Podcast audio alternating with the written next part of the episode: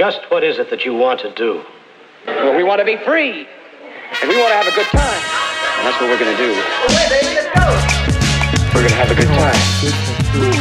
La formule à podcast, c'est vraiment. euh, c'est euh, disque- c'est conversationnel. Donc, euh, il n'y a pas de, de formatage. Est-ce Ok. que, est que vous êtes familier avec le- juste les podcasts en général? Ben non, es-tu fou? c'est ça, c'est euh, la chose la plus proche de juste. euh, du- le, le média s'est rendu à juste. On écoute des gens parler sans aucune coupure, sans aucun. On fait juste écouter pendant des heures. Les gens écoutent ça. Oui, mais j'imagine quelqu'un qui dirait des choses énormes, Mm, des propos euh, haineux, mm, des propos qui incitent à.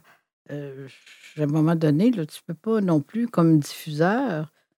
Moi, je pense qu'on ne peut pas diffuser n'importe quoi. C'est un peu comme parent, on ne peut pas faire n'importe quoi. mhm, exactement. Tu sais, on peut décider qu'on peut faire n'importe quoi, mais dans le fond, on ne peut pas. Ouais, ben on avec, ne doit pas.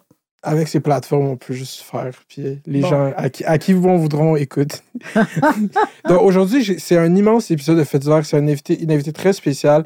On est avec euh, la femme politique, la militante, la personnalité euh, immense dans le, dans le domaine politique, c'est tant qu'à moi, Madeleine Dalphon-Guiral, qui est non seulement qui a été euh, récipiendaire de la Légion de l'Or par Jacques Chirac pour son militantisme en la langue française, qui a été députée, principalement, moi je viens de Laval, de Laval-Centre, de 93 à 2004, la première femme whip en chef à la Chambre des communes au Canada, comme un parcours politique impressionnant, puis non seulement une vie militante, que plus tu recherches, plus tu es comme, OK, euh, moi l'expression, moi l'image que j'ai, c'est, je sais pas si vous êtes familier avec le film Forrest Gump.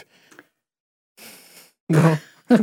c'est ce- cette blague que cette personne qui, on, on sait pas, mais s'est retrouvée à tous ces moments instrumentaux de l'histoire américaine. C'est ça un peu la blague dans le film.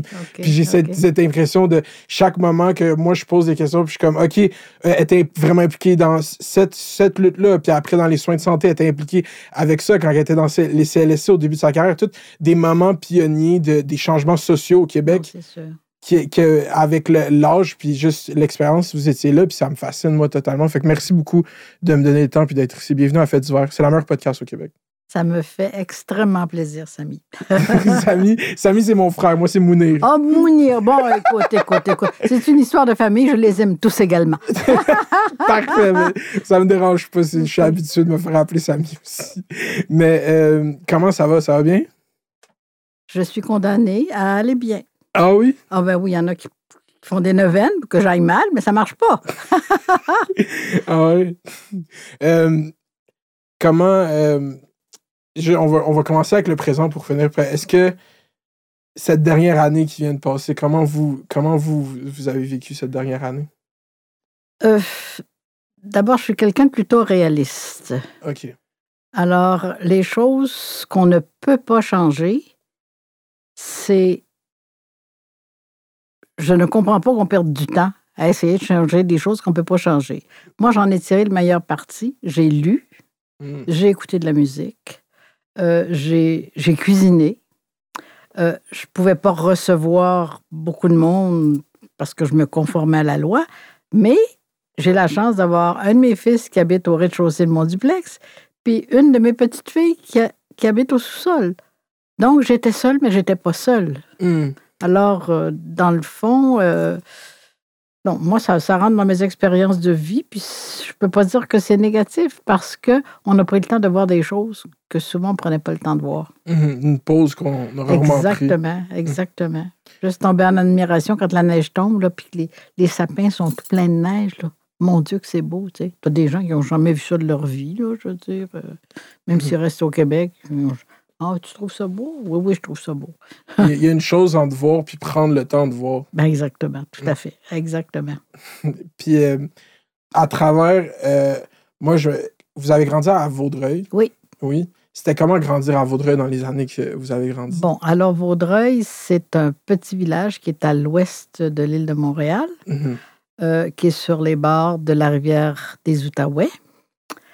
Et c'était euh, un village euh, où il y avait beaucoup d'artistes. Mhm. Donc, c'est un village dans lequel la culture était très mise en valeur. Je vais Mhm. donner un exemple que les gens de ma génération, ça va leur dire quelque chose. Il y avait, euh, il y avait du théâtre, bien sûr.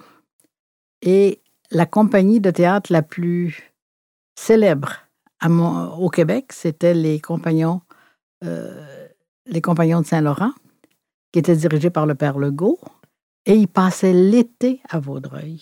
Hmm. Euh, moi, le Chanman Grou, qui est un historien, euh, le premier historien finalement, là, un des premiers historiens du Québec, ben, c'est quelqu'un que j'ai fréquenté régulièrement. Hmm. Il venait de Vaudreuil. Il, il avait, il habitait au il avait son domaine, les rapaillages, il était né dans la région et euh, il était là et il m'a même déjà préfacé un texte que j'avais écrit quand j'avais peut-être bon, je vais dire 17 ans, là, mais tu sais, ça pouvait être aussi bien 15, là, je veux Mhm. dire. euh, Ça fait que j'ai grandi dans cet environnement-là. Euh, Quelqu'un comme Félix Leclerc, mais je veux dire, j'ai gardé son fils Martin. Euh, Oh, wow. Les enfants de Guy Moffett, je les ai vus grands. Tu sais, je veux dire, j'ai baigné là-dedans. Alors, euh, c'est sûr que ça, ça forge une personnalité, ça c'est certain. Ça c'est certain. Puis les arts, à cette époque-là, ils vivaient vraiment avec le théâtre, ils vivaient dans, dans des bars, dans des spectacles. C'était comment? Mm, Non, c'était pas beaucoup dans les, dans les bars. D'abord, il n'y en avait pas tant que ça, des Mhm. bars. Tu sais, il y avait les tavernes, mais les tavernes, euh, c'était réservé aux hommes. Hmm. Et c'était euh, c'était des endroits, en tout cas, pour nous, là, c'était un peu glauque, si tu veux. Tu sais, tu, sais, tu voyais le gars arriver, là, commandait sa douzaine de bières, là, puis là, il s'installait sur la table. tu sais, je veux dire, c'était comme. T'avais pas envie de. Moi, j'allais dans les tavernes, oui, quand Mhm. c'était question de ramasser de l'argent pour le Parti québécois. J'allais dans- je rentrais dans les tavernes, puis j'allais quêter, puis là, tout le monde me donnait de l'argent. Ah ouais, le sentiment pour le Parti québécois était fort dans les tavernes? Ben, ben, puis ça marchait, tu sais. Puis s'il y en avait. Mais toi qui sont quatre gars à table, là, s'il y en a un qui me donne 5 piastres, l'autre va, va faire la même chose. Ben, c'est le meilleur endroit, en fait, pour demander des donations, parce que beaucoup, les gens ont de l'argent liquide pour aller Ben, au bar. exactement, exactement. Ça fait que non, c'est des mes souvenirs de taverne. Mhm. Puis, euh, c'est ça. euh, Si vous dites c'est un village, mais en ce moment, Vaudreuil, si on regarde actuellement, Oui. c'est oui, considéré comme dans l'agglomération de Montréal. Oui, oui, pas- oui, oui, Mais à l'époque, est-ce que c'était vraiment comme c'était différent? Vaudreuil, c'était. Vaudreuil était euh, le chef-lieu de la région. Euh, quand, par exemple, la- la- le défilé de la Saint-Jean, tous les villages autour préparaient leur char allégorique et s'en venaient à Vaudreuil parce que c'était à Vaudreuil que ça se passait. Mhm. C'était vraiment euh, un élément important. Un élément important. C'est fou, ça. j'étais- J'avais pas conscience de ça. Puis, est-ce que vous alliez à Montréal, vous, souvent? Ah, moi, j'ai commencé, euh, j'ai pris la première fois le train pour aller à Montréal, je devais avoir 13 ans. Oh, wow. Est-ce que vous vous rappelez pour quelle occasion? Je devais m'en aller probablement voir le médecin parce que le, le médecin était, était à Montréal. Ah, OK. Puis euh, c'est ça. euh, Mhm. J'avais des parents qui me faisaient énormément confiance. Ils savaient d'abord que j'étais capable de parler, puis si j'étais perdu, j'étais capable de. J'étais capable d'aller voir les numéros de porte, puis savoir si ça montait ou si ça descendait. Puis, euh, c'était comment? Est-ce que vous vous promeniez dans les autres quartiers de Montréal? Est-ce que vous, vous étiez dans les quartiers comme à Saint-Henri? Vous étiez dans ces quartiers-là? J'ai vécu, je pense que c'était à l'âge de 4 ans. Mon père travaillait dans une usine à Saint-Henri. OK. Et, euh, et avant, on restait un peu dans ce qui est l'équivalent de Rosemont, la petite patrie, là, la rue. Bélanger, puis tout ça. On restait là. Et à un moment donné, ben, il y a eu les crises de logement et tout ça. Donc, on s'est retrouvés à Saint-Henri. C'était quoi la crise de logement à l'époque? Ben, il n'y avait plus de logement. Hmm. Il n'y avait plus de logement. Puis je veux dire, les gens s'entassaient, là, je veux dire. euh. Et euh, donc, on s'est retrouvés à Saint-Henri. Puis je n'étais pas vieille, j'avais 4 ans. Hmm. Puis je vois les, les trains qui passaient juste devant le, le- la porte du salon. Tu sais, je veux dire, euh, fait que moi, les, les trains, c'est dans, dans ma vie, ça. Ah ouais. ah oui, oui, tout à fait. Puis, euh, est-ce que vous saviez comment ils ont réglé la crise du logement à l'époque? Non, Non. non, non. Non, on est, on est parti pour Vaudreuil et ça, c'était extraordinaire. Hmm. parce que l'on se retrouvait avec une grande maison à deux étages, euh, plus un sous-sol où on mettait les pommes de terre, puis le charbon, puis en tout cas toutes les affaires qu'on gardait.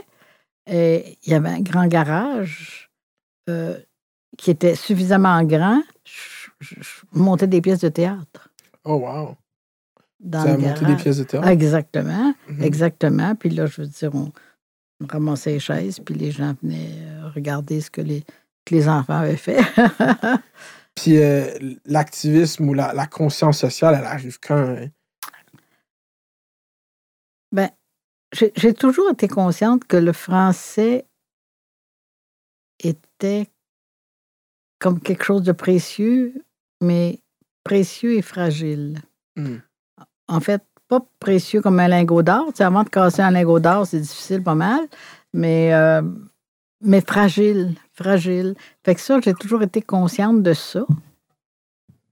Alors, euh, il faut dire que ma mère venait de la Gaspésie. Ah, Elle n'était ouais. était pas allée à l'école longtemps parce que c'était l'aînée d'une famille de 10 ou 12. Et elle était venue à Montréal pour travailler chez les, les, les, les gens de Westmount. Euh, puis elle envoyait l'argent à sa famille. Fait que, tu sais, c'est toutes des valeurs, ça, qui veut, veut pas, sincère en toi. Mhm. sais? Alors, euh, c'est ça. C'est. euh, Puis à cette époque-là, c'était les années de Maurice Duplessis. Oui, Maurice oui, Duplessis, oui, oui, oui, oui, ministre. oui, oui, oui, oui, oui, c'était Maurice Duplessis, puis c'était le cardinal Léger, puis, euh, puis quand, quand mes grands-parents... C'était qui le cardinal Léger? Cardinal Léger, ben, c'était un cardinal Mhm. qui venait de la région de Valleyfield. OK. Donc, nous autres, à Vaudreuil, on était dans le diocèse de Valleyfield. Donc, c'était quelqu'un. Puis quand il a été nommé cardinal, là, là, c'était pas rien. Là, hein. Je veux dire, c'était Mhm. quasiment comme s'il était devenu pape. Ou, en tout cas, il faut être candidat à la papauté. Et euh, il était très. euh, comment dire? Il était tout. Mais il ne pouvait pas incarner la simplicité. C'est- C'était pas ça. là. Il- tu, sens, tu sens, il transpirait un certain mépris. Je dis pas que tout le monde était sensible à ça, là, Mhm. mais moi, il y avait quelque chose qui me. C'est ça, qui me dérangeait un peu. qui Puis me- moi, je me suis tout le temps demandé pendant ces années-là, est-ce que tout le monde ressentait ce mépris qui était trans... tra- Vous sentez cette... cette- Je le sais pas, je le sais pas. Les gens fréquentaient beaucoup les églises. Hmm. Euh, tu sais, je- mais par contre, chez nous, ma mère nous a jamais forcé à aller à l'église. Hmm, Depuis tout le temps.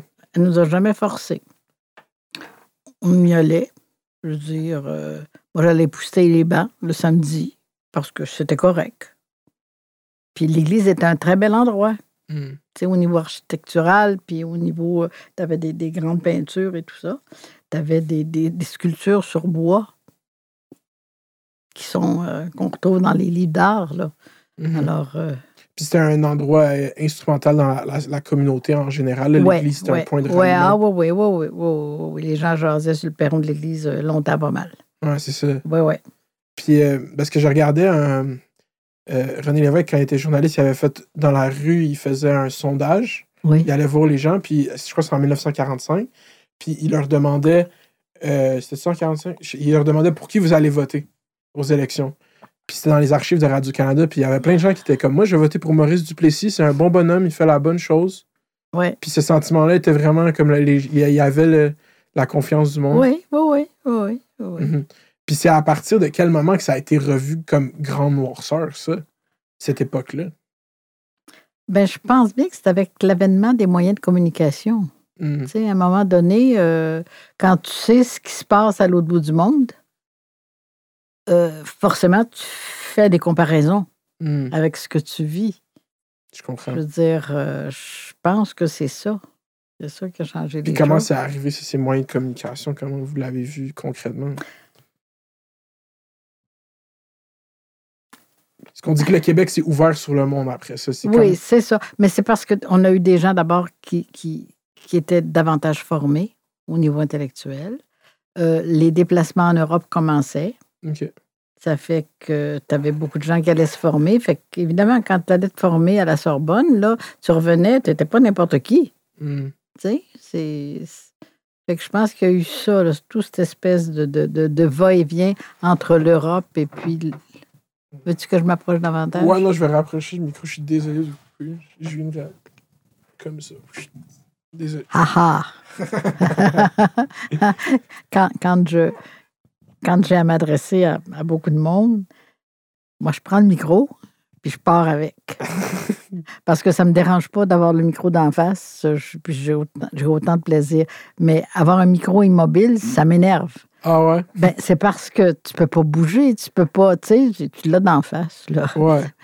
ouais, je comprends ça. Moi, je joue avec beaucoup. Je suis comme, euh, je me déplace, puis je me déplace. Mais c'est ça, les gens ont commencé, tu sais, c'est comme l'avènement, comme du- vraiment le transport aérien. À un moment donné, il n'y en avait pas, puis à un moment donné, c'est devenu accessible. Comme ça. Écoute, écoute, on ramassait de l'argent pour que le curé puisse aller à Rome. Hmm, Peux-tu croire ça? c'est ça. On ramassait de l'argent pour que le curé. Il s'appelait le curé Janotte. Je me rappelle de lui. Non, non. Il fallait qu'il aille à Rome. Ça n'avait pas de bon sens que le curé aille pas à Rome.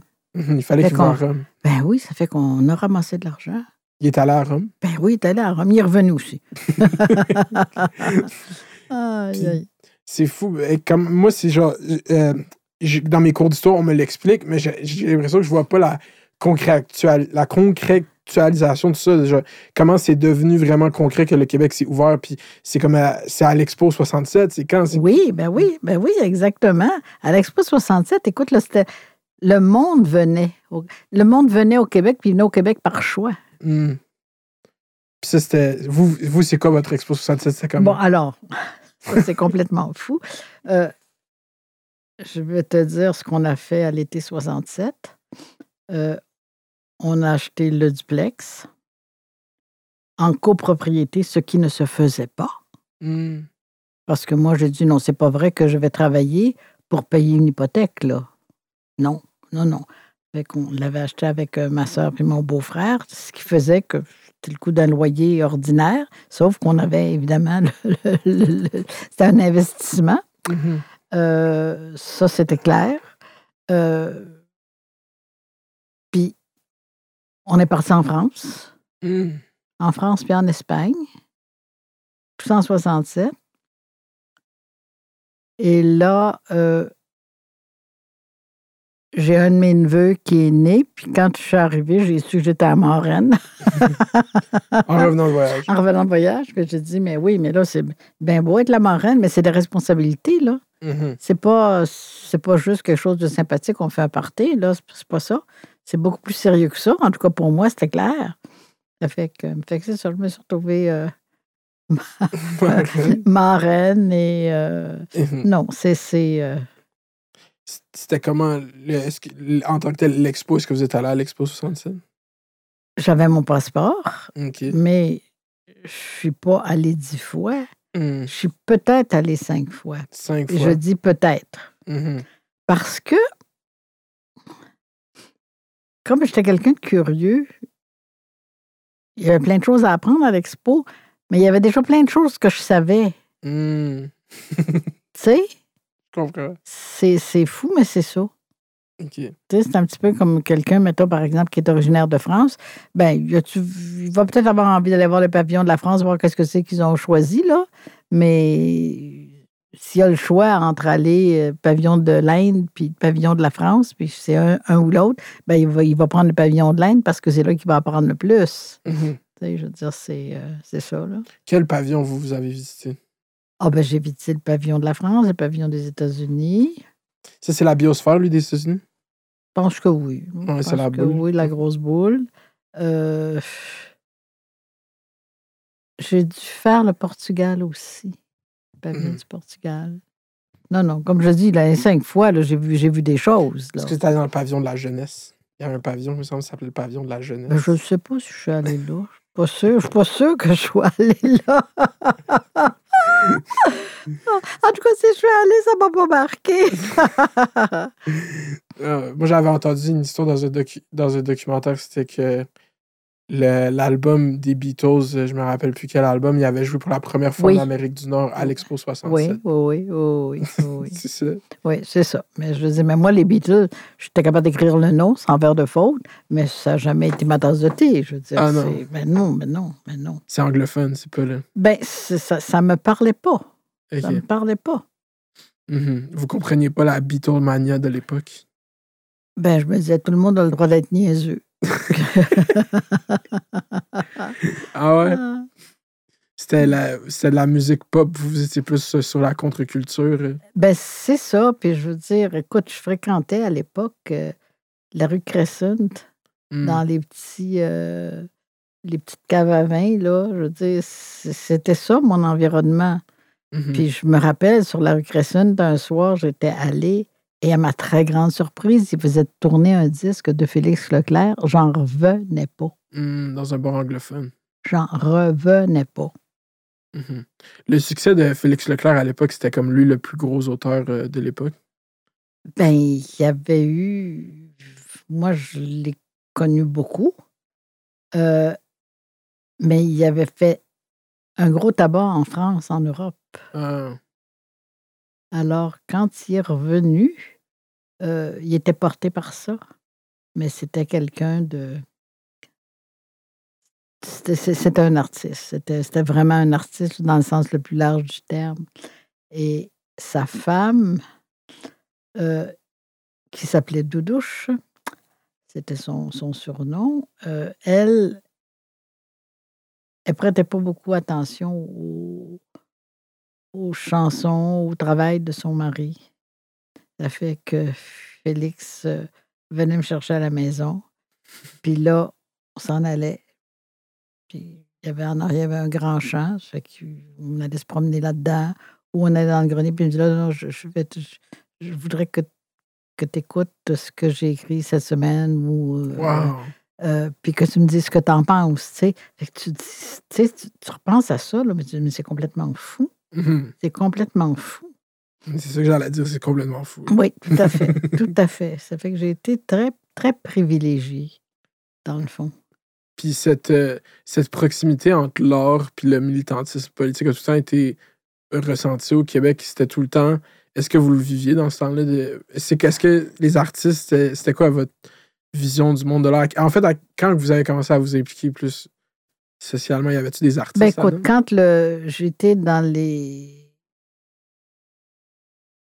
J'ai été dans les fondatrices du Bloc, mais pour être dans les fondatrices du Bloc en 80, dans- au début des années 90, Mhm. c'était parce que j'étais très impliquée avant. C'est ça, Parce que autrement, je me serais pas retrouvée là-dedans, là, c'est sûr. exactement. Ça fait que. je- Non, j'ai l'impression que j'ai toujours eu le, le sentiment qu'il fallait protéger notre langue, puis que pour protéger notre langue, il faut se mettre ensemble. On ne peut pas faire ça tout seul. Mhm.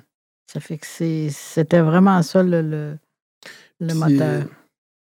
euh, ça, là, on parle de l'Expo 67. Trois ans plus tard, il y a 70, il y a Octobre 70. Ça, c'est Là, un. je- Là, je vais te dire quelque chose d'épouvantable. pas, mets pas ça sur les, les réseaux. OK. Euh, Je, voulais, je suis sûr que je, je le coupe. Vous voulez que je le coupe? Ben, c'est parce que je, je, je le dis parce que c'est vrai, mais ça ne veut pas dire que je suis fière de ça. Là. Mhm. Je suis chez euh, sur la rue Saint-Urbain, chez la, la mère de mon beau-frère. Et là, évidemment, ça chauffe, hein, je veux dire, euh, c'est assez. Puis c'est sûr que je suis ça de très près. Puis moi, Mhm. euh, la- le duplex où j'habite a été fouillé par la police Pendant les mesures de guerre. pendant les mesures de guerre parce que j'étais déjà très impliquée, donc j'étais quelqu'un de dangereux. Hmm. OK? Fait que, tu sais, c'est ça, hein? Ah, c'est intense. Moi, je- j'en parlerai pendant des heures. Tu sais, tu sais, je veux dire, c'est ça, comment. la Attends, juste, comment le. Comment ça s'est rendu à octobre 70? C'est ça la vraie question. C'est quoi le, le momentum que ça a pris pour se rendre là? Comment ça s'est construit? Je pense. Tu sais, ça faisait des. Écoute, mon père travaillait dans une usine qui était évidemment une, une usine britannique et tout ça. Et à cinq ans, je ne comprenais pas pourquoi il était obligé de parler anglais au travail. Et je lui disais, le boss, là, s'il est le boss, là, c'est parce qu'il est intelligent. S'il est intelligent, comment ça se fait qu'il ne parle pas français? J'avais cinq ans. Hmm. J'ai toujours été très sensible à ça. Euh, je pense au, au mépris, euh, au mépris latent, là, tu sais. Parce que moi, je vais te dire, honnêtement, moi, je m'en vais habiter à Rome, là, Mhm. pour deux ans. Ben, je te garantis que je vais parler italien au bout de trois mois. Hein? Hmm. C'est la moindre des choses selon vous. Ben oui, ben oui. Parce que ça, ça s'appelle le respect. Et donc, euh, un anglophone, je- écoute, moi, j'ai vu des fois prendre le train, là, puis être avec des anglophones. Si les anglophones venaient de Toronto, je leur parlais anglais tout le temps du trajet. Mais s'ils venaient de Montréal, c'était bien triste. Parce que je trouvais ça, je trouvais ça inacceptable. Mais on l'a accepté pendant tellement longtemps que c'était quasiment devenu normal. Mhm. Tu sais, je veux dire, dans le fond, je pense que c'est un petit peu la. Comment dire? euh, L'engagement, c'est exigeant. Laisser aller, c'est pas si pire. Tu sais, on ferme, puis on voit pas, puis voilà. Fait que je me dis, je pense qu'il y a ça aussi un peu euh, chez les Québécois, tu sais, se fermer les yeux, ne pas voir. Mhm. Faire comme si tout, tout va bien. Exactement, Mhm. exactement. Je veux dire, euh, Puis c'est, euh, les, les, les cafouilles de la, de la Constitution. Ben oui, ben oui. Sais, la Constitution. c'était comment c'était pris comment dans la, dans la population quand toutes ces euh, lac Meach, quand la toutes ces, ces- ces- c'est vraiment des, des erreurs? Pour le, le, le modèle fédéralisme de genre intégrer le Québec de la façon qu'il veut dans cette ben, je veux Confédération. dire, à- ça partit- ben, là aussi, c'était tellement clair que c'était un manque de respect. Hmm. Tu sais, je veux dire, et ça, même, tu pas besoin d'avoir 140 de quotient intellectuel, là. Tu sais, le manque de respect, ça se ressent, ça se vit. Alors, je pense qu'il y a eu, il y a eu ça, beaucoup, beaucoup. Mhm. Fait que là, comme vous dites, est-ce que quand la ça me fascine. Vous dites la police est rentrée chez vous pendant la- la- cette nuit. c'est- J'ai- j'ai- Il venait- il venait visiter, il venait, il venait regarder. Dis, Puis on fait ça avec des milliers de gens. C'est ça. Puis à un moment donné, ils faisaient le tour de la rue, mais la seule maison qui ne sont pas venus, c'est chez nous. Ben non, ils l'avaient fait. Ah, vous c'est la première maison chez qui ils sont allés. Exactement. Et je me rappelle à l'époque que ma ligne téléphonique était tapée. Oh mon Dieu. OK? En 70. Euh, et bon, le téléphone était là, c'est sûr que je m'en servais. Mais à un moment donné, j'ai remarqué que aussitôt que je décrochais la ligne de téléphone, la télévision venait toute brouillée. Hmm. Bon, une fois, ça peut arriver, c'est le hasard. Mais là, à un moment donné, c'était plus le hasard. hein. C'était plus le hasard. Fait que là, je suis allée voir ma voisine. Puis je lui ai demandé Non, tu n'aurais pas eu par hasard euh, la visite de gens euh, euh, qui disaient qu'ils venaient de chez Belle Elle a dit Oui, oui. Elle dit, Ils sont venus il y a trois semaines. Il fallait qu'ils aillent dans mon sous-sol parce qu'il y avait quelque chose qui était défectueux. Hmm. C'est les feds, comme on dit. Chichoté. Alors voilà. Que. Ça, c'est intense. Puis c'est fou comment euh, il y a cette tendance euh, que moi j'observe juste à travers des documentaires, je n'étais pas là du tout, mais à délégitimiser ce mouvement-là publiquement, mais à derrière les portes fermées, le traiter très sérieusement puis avec gravité. Ben oui, ben oui, ben oui. C'est ça. hein? Non, c'était, en tout cas, mais je suis quand même très contente d'avoir vécu ça. Mhm. Parce que c'était là, là. C'était là quand ça se passe. T'es là quand ça se passe. Puis vous, c'est ça, vous étiez. À ce moment-là, ça, ça ressemblait à quoi votre activisme que vous dites que vous étiez impliqué dans de quelle, de quelle façon? Ah, je devais être à l'exécutif sûrement du Parti québécois, ça c'est Mm. sûr. Euh, J'étais de toutes les levées de fonds, puis toutes les, les, les, les soirées rencontres et tout ça. Que, est-ce que vous étiez dans le Parti québécois depuis, depuis quand vous étiez? depuis, la, depuis la fondation. Mhm. C'est Ouais. comment que ça s'est passé, la fondation du Ben, la fondation, d'abord, René Lévesque est un journaliste qui était très connu, très Ben oui. compétent. Et moi, je me rappelle, avant qu'il qu'il s'engage en politique, je me disais, mais qu'est-ce qui attend pour s'en aller en politique? Qu'est-ce qui attend? Mhm. Fait que quand il a décidé, on était très contents. hein. Et euh, non, c'est ça. Et c'était euh, dans les- mes souvenirs de René Lévesque, euh, c'était c'était quelqu'un qui était très seul. Mhm. T'es seul? Et, et oui, il, il- il- il vivait une espèce de solitude. Tu sais, comme si c'était le sentiment que j'avais, là. Mhm. Tu sais, je veux dire, je, je le vois encore, là. être tout seul, là. Mettons, il y a, je sais pas, 50 personnes. Puis il grille sa cigarette, tout ça. Tu sais, c'était, c'était très, euh, très spécial, très spécial. Mhm. Puis euh, vous, dès la, la fondation du parti, c'était, c'était un gros moment quand même pour le- les Canadiens français Ah, d'avoir ben oui. ce parti-là. Ben oui, ben oui, ben oui. Mhm. Puis euh, est-ce que l'impact s'est senti directement? Il fallait travailler pour que le, PQ soit pris sérieusement comme un parti? C'était comment? Ben, disons qu'il y a eu beaucoup de militants, puis des gens qui sont restés militants longtemps. Il y en a qui l'ont été juste le temps d'une élection, pensant que ça pouvait leur rapporter. Mais ça, il y en a dans toutes les organisations. Mhm. Des gens qui s'impliquent en se disant Bon, ça sera peut-être utile. Tu sais, je veux dire, c'est pas vraiment pas nécessairement par conviction profonde. Mais Mhm. la majorité des gens étaient des gens convaincus, puis ils savaient que, que c'est ça. C'était la, la- la- bataille d'une vie. La bataille d'une vie. Mhm. C'était vraiment, c'est ça, hein, c'est fou. Le... C'est encore la bataille d'une vie à ce jour? Je le sais pas. Mhm. Je le sais pas. Euh, je trouve que, tu sais, il il- il y, a- a pratiquement plus de frontières. hein. Mhm. Alors, euh, on est plus comme, comme chacun des îlots. tu sais. On est tous des îlots, mais on est perdu dans l'infini du monde. Puis voilà, euh, on ne se sent pas nécessairement préoccupé par ce qui arrive à notre voisin de gauche ou de droite. Là, tu sais. si on ne le connaît pas, si- tu sais. non, c'est. euh, Mhm. L'Internet, c'est un autre. Ah ben oui, ben oui, ben oui, oui, oui. Je veux dire, moi, je suis pas très Internet. Je vais, je vais faire des recherches à, à l'occasion, là, mais euh, je passerai pas des heures devant ça. mhm. C'est ça qui favorise cette espèce de monde sans frontières. On a l'impression que tout le monde est partout en même temps. Exactement.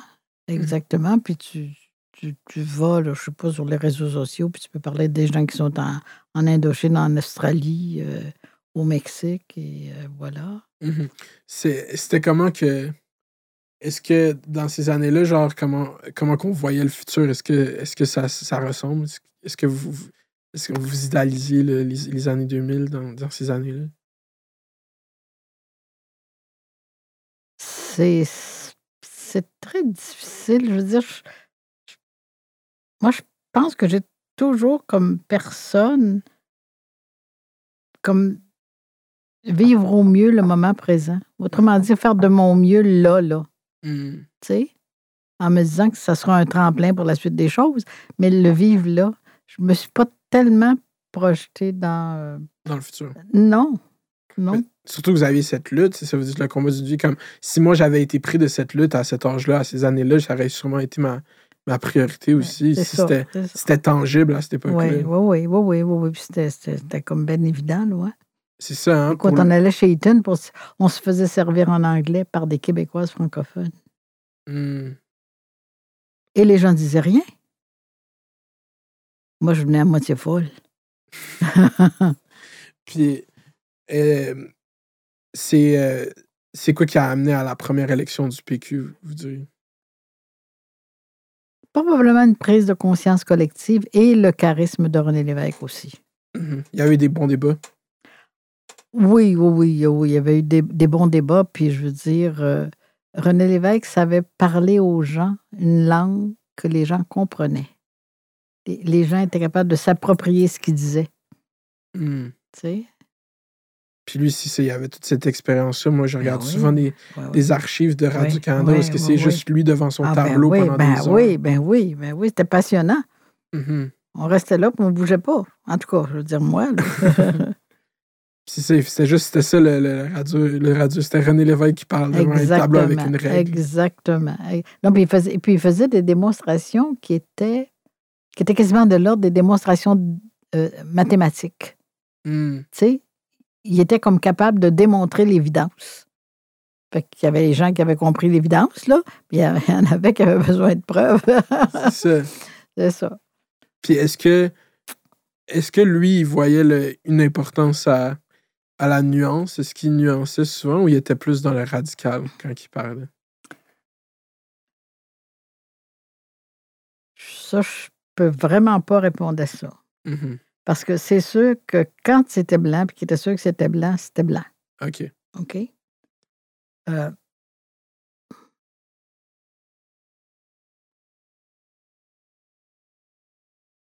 non, disons que disons qu'il était clair quand il parlait. Là. Ah ouais? Oui, oui. oui, T'es catégorique? Oui, ben, il était clair. OK. Puis euh, ça amène au premier référendum en 80. Oui. Vous, comment vous avez été impliqué euh, dans ce référendum? Comme une folle. Ah oui? comment ça? On était, euh, on avait à l'époque beaucoup de militants et on avait chaque section de vote avait un militant affecté. Et les gens faisaient le travail. OK. OK? Moi, là, pendant le référendum, là, j'ai visité trois fois tous les gens de ma section. Wow. En plus de tout ce que je faisais, là. Mhm. Puis, je- en tout cas, je veux dire, je- j'enseignais, je- en tout cas. Mon mari était malade, Hmm. euh, gravement malade à part ça. Tu sais, je veux dire, tu penses à ma mère aussi? Je veux dire, je, je dis, co- co- comment j'ai réussi à faire tout ça? Je ne sais pas, là. Mhm. Mais probablement, c'est une capacité de catégoriser les affaires puis de les mettre euh, dans le bon ordre, au fond. Alors, euh, non, c'était, euh, c'était quelque chose. Mais tu te couchais le soir, puis tu avais comme une espèce de sérénité, tu sais? Hmm. De devoir accompli. Ben, c'est ça, tu n'es pas passé la soirée devant la télévision, donc tu avais d'autres choses à faire. Mhm. Puis c'était-tu tangible à ce moment-là? Est-ce que vous le voyez gagner ce référendum en 80? Euh, non, moi, je savais qu'on ne gagnait pas. Je vais te raconter quelque chose. Euh, Bernard Landry, de qui j'étais très proche, euh, était à ce moment-là dans, dans le comté de. dans, la- dans Laval. Et euh, à un moment donné, euh, on perd le référendum, mais moi, je le savais. Je lui avais pas dit parce que je savais que c'était pour le tuer. Mais moi, je le savais. C'est quoi, je faisais le- les pointages, puis je les analysais, mais je les cachais. Hmm. Bernard Landry n'a jamais vu aucun pointage dans son comté. C'était interdit. Je ne veux pas qu'il voit. Je, le- je le- je sais comment il est. Puis lui, dans la campagne du oui, était. C'est ça, tu sais. Puis dans la Val des Rapides, là, c'était pas, c'était pas du tout évident, là, tu sais. euh, la- Laval, c'était ou bien non un comté rouge, quatre comtés bleus, ou bien non cinq comtés rouges. Tout de même, ça marchait. Hmm. Puis Laval des Rapides, à l'époque, j'imagine, c'était le comté le plus peuplé de Laval. Oui, oui, il y avait beaucoup de monde. Puis c'est Mhm. ça. Puis Bernard avait été élu en 76. OK. Et euh, le soir du référendum, Vous étiez où le soir du référendum? on était au monde de la salle. À l'école secondaire? Ouais. Hmm. Et là, Bernard parle, puis il revient pas. Et là, là, je décide que faut qu'on le trouve, hein? Parce que j'avais plein de militants. Qui attendait si- un discours. euh, Ben, il était là pour aller, aller remonter le moral des militants. Parce que moi, je disais, mais c'est pas rien. Écoutez, là, le Parti québécois, ça existe depuis combien de temps? Puis on est allé chercher 40 pour quelque chose d'aussi important que ça. Mais c'est énorme. mhm. Pour moi, c'est pas une défaite, c'est on est sur le chemin. C'est quoi que vous pensez l'ego? C'est la tristesse? Je, je, je ne sais pas, je veux dire. euh, mais là, je l'ai attrapé là, par les deux épaules, là. puis Je l'ai secoué. Je dis, écoute-moi bien, là. Tu as des responsabilités. On l'a perdu, so what? On continue à se battre. Fait que tu vas aller voir les militants, là, puis tu vas leur parler. Oh mon Dieu. Oh mon Dieu. Même on était de la même génération. Tu sais, Mhm. je veux dire, je ne peux pas me mettre à la vente parce qu'il avait été ministre, là? Non. Non, non. Mhm. Vous compreniez qu'il fallait qu'il soit fort à ce moment. Exactement. Exactement. Mhm. Ça fait que, moi, écoutez, un peu le choix. C'est tellement fou. Puis euh, après, le- c'était quoi le. Tu sais, c'est comme il y a toute cette ferveur, puis tout, il y a ce vote. là, ça tombe une fois en 80. C'était comment le, le sentiment après? Tu sais, oui, le, le- le sentiment immédiat la nuit. Mais après, c'est quoi si on, on recommence? On est là, on était. Ben, c'est-à-dire, moi, moi, j'étais pas. J'étais triste, c'est sûr, j'aurais aimé qu'on gagne, mais je savais que c'était irréaliste. Hmm. Tu sais, c'était comme. tu sais, C'était comme. Si on gagne, ça va être un miracle, mais je crois pas au miracle, si tu veux, c'est ça. c'est ça l'affaire. Euh, fait que moi, je me rappelle que le lendemain du référendum, j'étais à mon boulot à 7h30 le matin à l'hôpital. Vous étiez infirmière? Ouais. Mhm. Puis c'était comment le système de santé à l'époque? Ben, d'abord, euh, hum, bon, évidemment, c'était pas du tout la, la même chose. Euh, les visites, par exemple, étaient limitées. C'était, mettons, comme de 2 heures à 3 heures. C'est que les gens pouvaient venir. C'est ça. Avec les enfants, surtout en pédiatrie, les enfants, euh, il fallait que, comme infirmière, tu t'amènes non seulement des soins de qualité, mais toute la. toute la, la, la chaleur, la chaleur euh, Mhm. familiale. Parce que c'était très dur pour les enfants, être dans un, un lit, là, pas à longueur de journée, là, tu sais, je veux dire. euh, Ben oui, c'est sûr. fait que- Mhm. Vous avez été infirmière en même temps qu'être militante. Ah ben oui, ben oui. Mhm. Puis, euh, est-ce que vous avez été infirmière combien de temps? Euh, j'ai fini mon cours en euh, 60. En, s- attends un petit peu. J'ai commencé en 56, j'ai fini en 59. Mhm. Euh, fait que j'ai, tu vois, j'ai été juste de 59 à s- 93. Mhm. J'étais infirmière. C'est sûr, là-dessus, il y a eu 13 ans que j'ai enseigné, mais je veux dire, j'allais quand même en stage, je donnais quand même des, des soins. Puis vous enseignez pour les soins infirmiers. Ouais, C'est ça. ouais. Mhm. Puis, euh, c'est quoi que.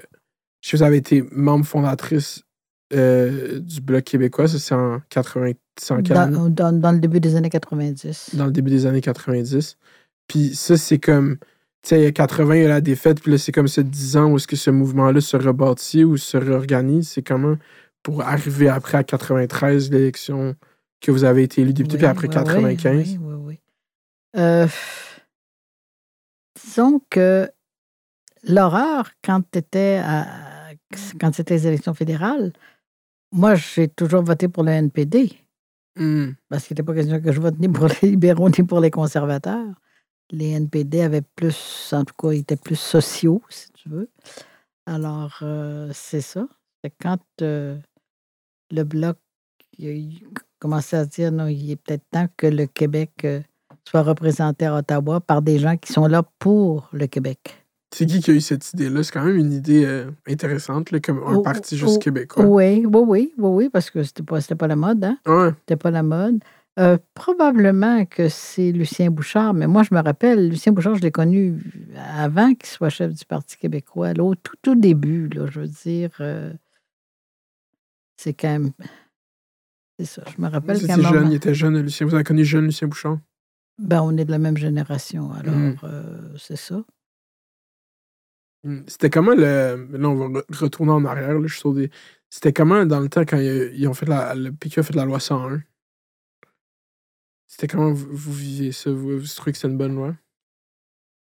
Ben, je veux dire, euh, c'était mieux que la loi 63, ça, c'est sûr. Puis C'était quoi la loi 63? Ben, c'était, c'était une loi qui parlait des langues, mais je veux dire, c'est ça, là. Pas, t'avais pas de priorité pour le français, là. Ok. T'avais pas, tu sais, non, tu sais, le, le, le français, c'est, c'est- Au Québec, on vit en français, là, en français, c'était pas ça, là. Mhm. Puis le, le- il y avait le, avant, il y avait eu le Bill 22. Fait- qu'il y a eu plusieurs tentatives pour essayer d'amadouer les Québécois, mais euh, ça n'a pas toujours. euh, ça, en tout cas, c'était pas toujours fait de la, de la meilleure façon, si tu veux. tu sais. Mhm. Dire, ça, c'est sûr. C'est la meilleure. Est-ce que c'était le, le bon projet de loi selon vous? C'était un bon projet de loi, la loi 101? Ben, je pense qu'elle a été nécessaire. Elle a été nécessaire. Parce que, tu sais, quand tu dis là, que tu, tu te promenais sur la rue Sainte-Catherine, puis c'était tous les Québécois francophones, mais tout le monde parlait anglais sur la rue Sainte-Catherine. Tu sais, à un Mhm. moment donné, il faut, faut, un peu secouer le monde, là, Mhm. parce que tu avais plein de gens qui n'étaient pas du tout conscients de ce qui se passait. Tu sais, c'est ça, ils n'étaient juste pas conscients, là. C'est ça. Vous, vous- comme vous avez dit, vous avez vu très jeune cette dynamique de pouvoir entre qui, qui parle anglais et qui, qui parle Eh français. oui, mais oui, mais oui. Puis c'était ça, c'était tout le temps, c'était omniprésent. là. Exactement, Mhm. exactement. Puis est-ce qu'à l'école. quand je suis arrivée à Ottawa, là, j'avais décidé que je ne dirais pas un traître un mot en anglais. Parce que je dis, le Canada se prétend un pays bilingue. Je regarde. Alerte Amber. Ok, c'est ça. Moi, mon sel vibrait. On est une alerte c'est tout le Une monde. alerte Amber. Première alerte en pendant fête d'hiver. Euh, ok, oui. C'est ça, vous. Fait que là, je ne sais pas pourquoi, j'ai j'ai un autre petit qui est disparu. Ouais, c'est dommage. Si j'ai- vont- c'est- dans le temps que l'épisode va sortir, on, on souhaite qu'il l'ait retrouvé. Mais euh, c'est quoi que vous dites? J'ai perdu, ça m'a perdu le film complètement. Mhm. Ah ben non, mais c'est ça, tout le monde parlait anglais sur la rue Sainte-Catherine. Mhm. C'était, c'était comme la norme. euh, les, les- les- les- noms de cinéma, là, je veux dire, euh, c'est- tout était anglais. Hein? Tout ce qui avait moindrement de l'argent, c'était. anglais. Exactement, exactement. Puis c'était, c'était comme ça, puis c'était correct, puis c'est ça. Puis vous, est-ce que euh, quand vous aviez passé à l'école, vous- je sais que vous êtes allé à l'école, euh, euh, c'était les religieuses qui Oui, faisaient oui, votre, oui. votre formation. Est-ce qu'ils vous avaient enseigné l'histoire du Québec? Comment ils vous enseignaient l'histoire du Québec? Ben, c'était l'histoire traditionnelle, c'est Dollar des Ormeaux, puis le Chevalier d'Iberville, puis tout ça. Euh, on n'a pas beaucoup parlé des Autochtones. euh, Mhm. Ils étaient là, mais tant, tant qu'ils adhéraient, là, tant qu'ils devenaient soumis, si tu veux, aux, aux, aux Français, aux colonisateurs, c'était Mhm. c'était ça, là, je veux dire. C'est. Même nous, c'est beaucoup romantisé. là, comment nous... Moi, je, on m'a enseigné, ces relations Ouais. entre les, ouais. les- C'est comme, ah oui, on faisait des échanges avec eux. euh, on leur donnait euh, de l'alcool contre des Ah, terrains. mais non, là, c'est épouvantable. C'est épouvantable. C'est ça, tu sais. Puis c'est comme- presque des jokes. là. Non, non, c'est- effrayant parce que tout le monde sait que l'alcool influence sur le cerveau Mhm. et que tu, tu deviens beaucoup plus, ben, ou plus malléable ou, ou, ou, ou le contraire. là. Ça, ça. dépend, ça dépend du monde, là, mais euh, non, c'est ça. Est-ce est-ce qu'à ce moment. Parce que le, le- le- genre, je vais prendre l'opportunité de poser plein de questions.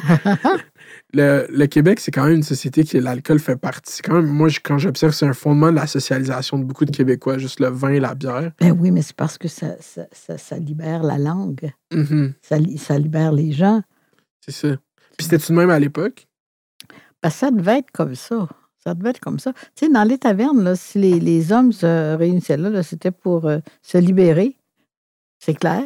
Mhm. Je comprends. Tu sais, je veux dire, euh, tu sais, si t'as pas d'endroit pour te libérer, qu'est-ce que tu fais? Tu peux toujours aller voir le curé, mais c'est pas la meilleure affaire non plus. Est-ce que ça fumait du cannabis à l'époque? C'est ça la question. non, Non? non, pas que je sache. Que- C'était tough. Même en 77, à l'expo, ça sentait pas un peu le cannabis? Ben, écoute,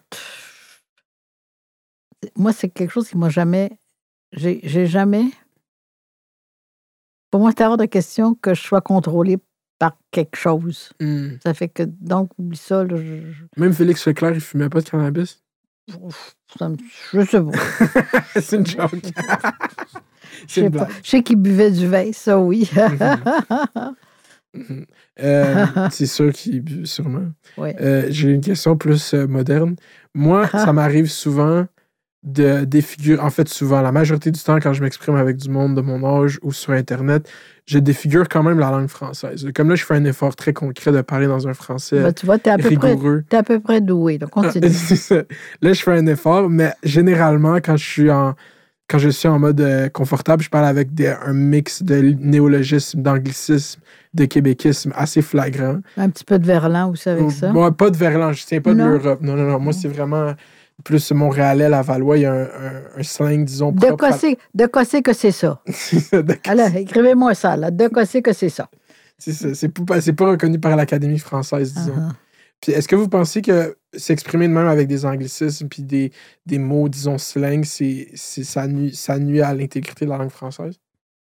Ben, c'est comme si tu as de la porcelaine fine. Mhm. Si tu la mets à tremper dans l'eau de Javel, qu'est-ce qui va arriver? La bordure en or va partir. Non.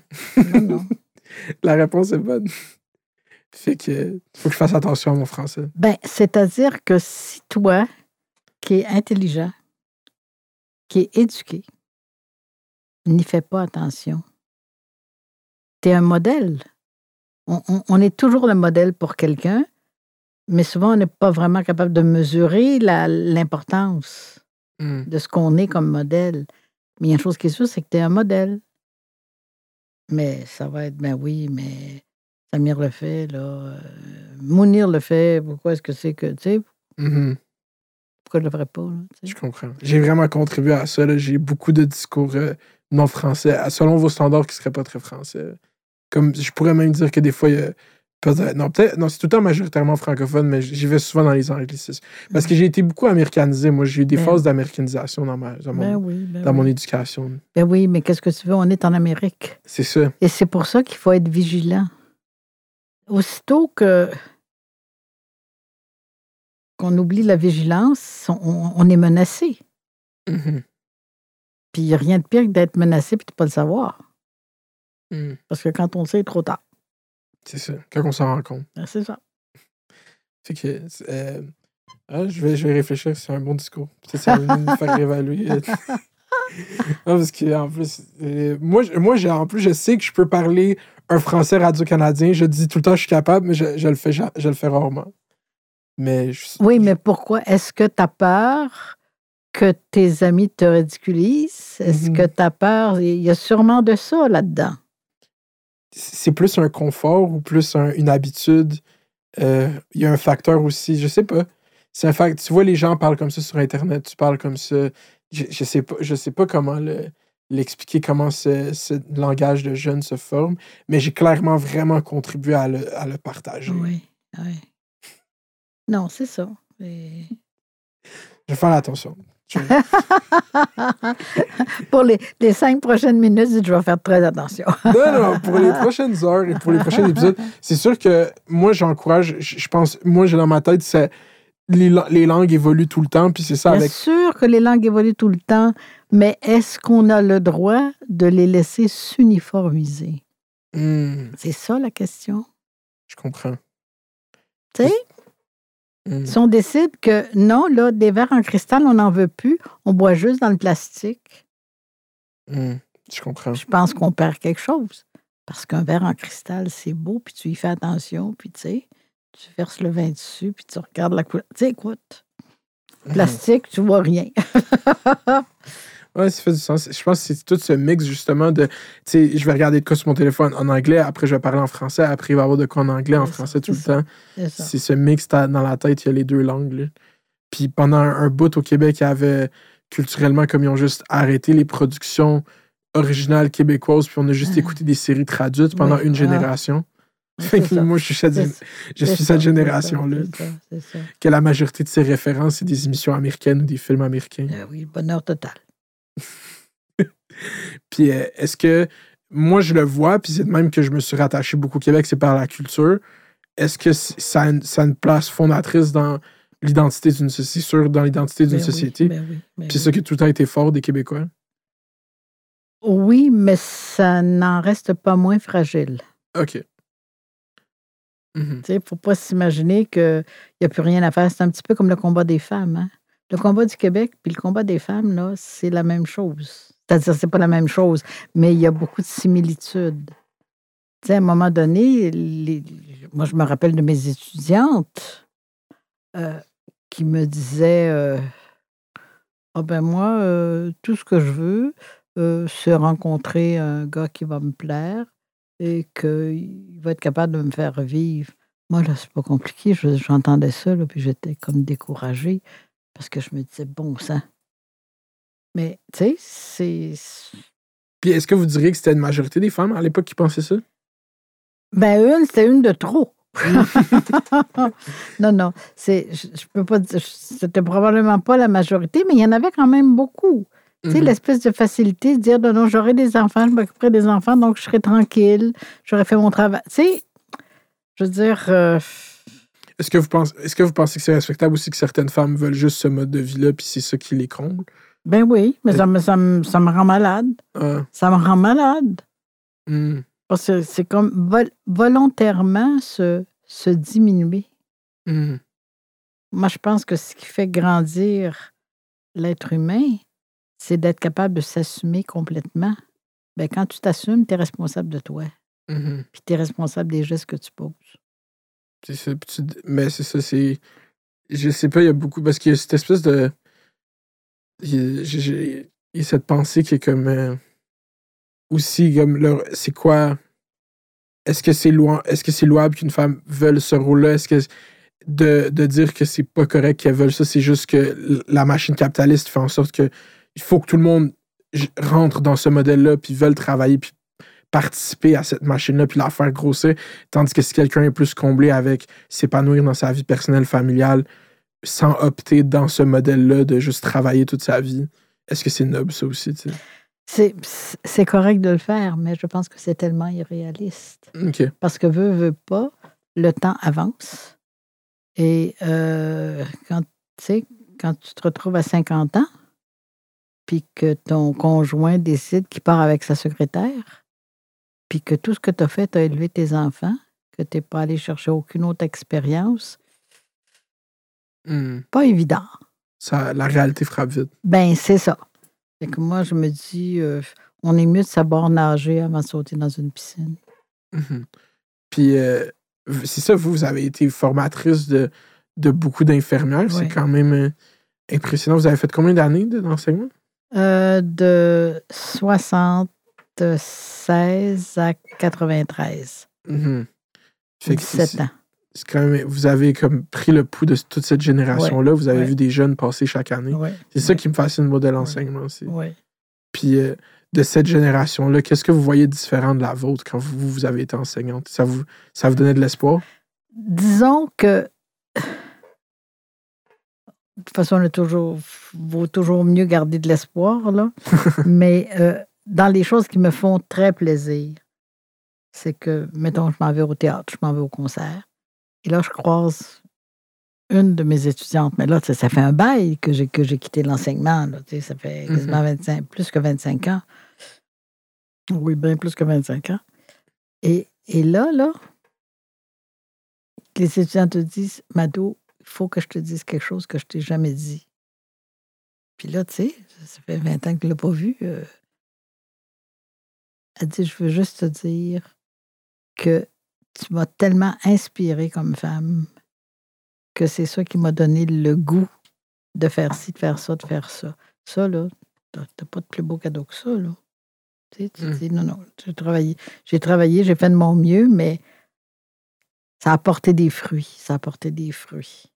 C'est ça que le métier d'enseignement offre que Ben les gens parlent ici, c'est le. Il n'y a pas beaucoup de métiers qui offrent cet accomplissement d'avoir été instrumental dans la vie d'une autre Ben personne. non, mais non, mais non, c'est incroyable. Mhm. C'est incroyable. Puis c'est tout le temps, qu'est-ce qu'on ressent dans tout ce que vous avez entrepris dans votre vie, c'est tout le temps l'amour des gens. Ben, pour moi, je venais d'une famille de six, puis j'ai compris vite que c'est ça, tu sais. Il faut de, la, faut de la cohésion, puis il faut de l'entraide, puis il faut. Mhm. C'est ça qui vous amène Je directement. pense que oui, je pense que oui. Mhm. Oui, parce que quand c'était un enfant roi, là, je suis pas sûre que. Tu sais, un enfant roi, là, il, il ramène tout à lui tout le temps, là. Mais la vie, c'est pas ça. Mhm. C'était c'est une question complètement hors champ. C'était quoi les journaux euh, qui étaient. Genre, mettons qu'on parle dans ces années-là, là, les années que vous avez enseigné, quels journaux qui étaient populaires? Ben, il y avait le Montréal Matin. Le Montréal Matin. Le Montréal Matin. OK. Euh, il, y avait, il y avait la presse, bien sûr. Il y avait Le Devoir. OK, déjà le devoir. Oui, déjà Le Devoir, oui. Puis c'était vraiment, c'était un journal sérieux là, qui était déjà. c'est un journal euh, qui. Tu, tu lis. En tout cas, qui t'obligeait à te dépasser. Hmm. Tu sais, je veux dire, ça t'apportait quelque chose. Tu lisais le devoir, euh, apprenais quelque chose. Tu lisais le Montréal Matin, tu apprenais des potins. Hum, C'était un tabloïd. Oui, c'est ça, tu sais, je veux dire. euh, Mhm. C'était-tu Québécois qui faisait Montréal Matin? Ben, Québec, qu'est-ce que c'est qui faisait Montréal Matin?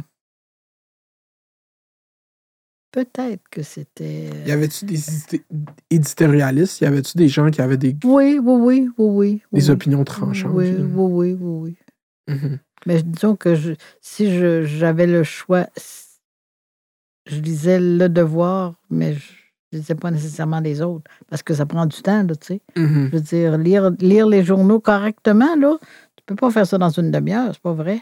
Mhm. En tout cas, moi, je suis pas capable. C'est Ben, c'est comme. euh, ben, ça, ça a été transposé à la culture maintenant de juste lire les titres. Tu, vois les articles passer, tu fais Ah juste lire la mais- photo. Oui, Là. oui, c'est ça. le titre. C'est ça. Puis des fois, tu te dis, écoute, ça n'a rien à voir, là, hein? Ah, c'est ça. Le, le- titre fait, fait référence à une petite chose dans l'article pour, euh, Exactement. pour exactement. attirer l'œil. Oui. C'est le principe du clickbait. Euh, attends, je sais pas comment dire en français. J'ai pas de traduction littérale pour euh, clickbait en français.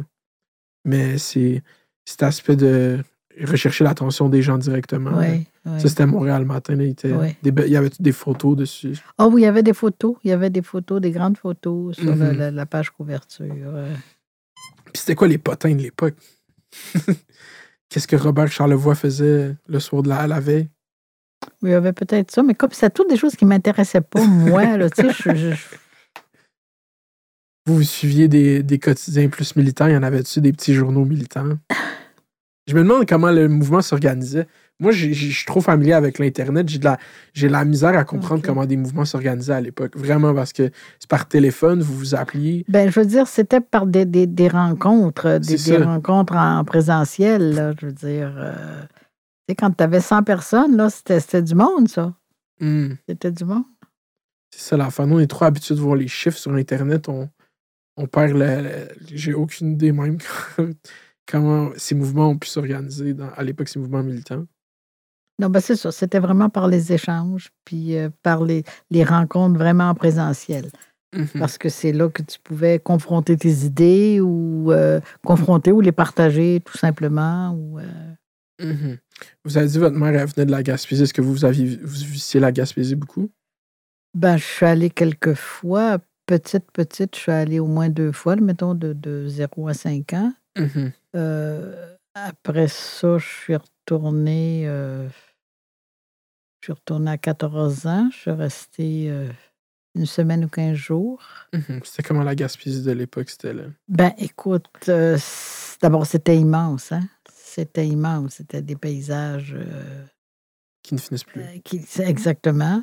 Et c'était des gens extrêmement généreux. Tu vois, ma mère était d'une famille de 12 enfants, mais il y en a 10 qui ont, qui ont survécu.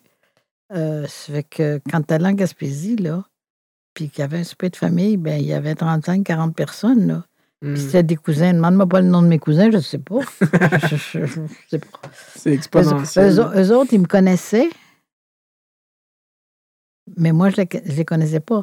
Ils me connaissaient parce que ma mère était l'aînée de la famille. Mhm. Comme dans toutes les familles, les aînés sont plus connus que les autres. Mhm. Tu sais, c'est. Ça fait que j'étais l'aînée de l'aîné.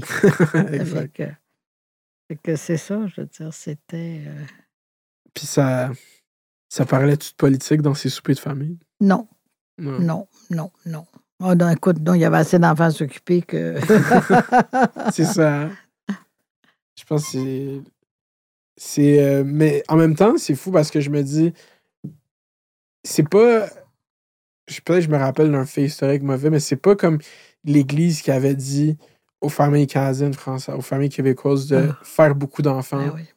pour qu'on on, survive. survive. Mais c'est c'est ça, littéralement. Ben oui, mais c'est- ils avaient tout à fait raison, là. hein. Mhm. Avec du recul, c'est une bonne décision. Ben, je veux dire, ils avaient tout à fait raison.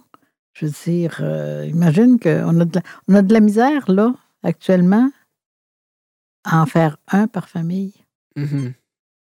Tu sais, je veux dire, euh, fait, pas, pas du monde bien fort, ça. Mhm. Parce qu'il y a des gens qui ont une vision très. Tu on parlait d'optimisme puis d'espoir. Le futur est pas très, est pas très beau pour beaucoup de gens. là, Puis mettre une, une nouvelle personne dans ce monde, pour beaucoup de gens, c'est juste de l'anxiété. Ça, c'est les raisons faciles. Ah ouais? Ben, écoute. Non, euh, amener des enfants à l'âge adulte, c'est exigeant. Mais si on ne se fait pas confiance comme individu capable de faire ça, ben c'est bien plus simple de dire ben moi, j'en veux pas. Hmm. Parce que dans le fond, le monde est bien trop épouvantable. Ben, non, non, c'est juste parce que on veut la paix. Tranquille. Je comprends. Puis là, on arrive justement en 1993 quand vous êtes membre fondatrice du Bloc. Ouais. En ce moment, en plus, on est en campagne électorale, fait que c'est quand Ouais. même euh, un bon timing. Euh. Comment ça se fait la, la fondation du Bloc? C'est des rencontres encore, vous vous rencontrez? Ah oui, oui, c'est ça. C'est des rencontres, puis le congrès de fondation. Puis euh, C'était comment le congrès de fondation du Bloc? c'est euh, d'abord il y avait beaucoup de monde, c'était c'était énorme. Puis il y avait beaucoup d'échanges dans les dans les couloirs, dans les corridors. Hmm. Ça c'était incroyable. Et moi je me rappelle, je me disais vas-tu réussir à rentrer dans la salle parce que j'avançais, mais je me faisais arrêter. Puis puis c'est très embêtant quand tu te fais arrêter. tu sais, de dire à quelqu'un, non, non, écoute, non, non, il faut que j'aille, faut que j'aille en. tu sais, Si j'ai un discours à faire en dedans, c'est pas si pire. tu sais, Je, je, veux dire, non, ben non, il faut que je parle dans 10 minutes, il faut que je rentre. Mhm. Mais euh, c'est pas tout le temps ça, hein? Non, c'est. euh, Non, c'était quelque chose. C'était Mhm. quelque chose. Puis c'était. Est-ce que c'était déjà déterminé ça allait être Lucien Bouchard le chef à l'époque? Comment? Il y a eu une élection? Euh, Comme ben, ça, la je chef. pense que. je- écoute, je pense que c'était comme clair, c'était comme évident. Je veux dire, c'était un homme avec un charisme exceptionnel, avec une culture exceptionnelle. euh, Mhm. je veux dire. euh,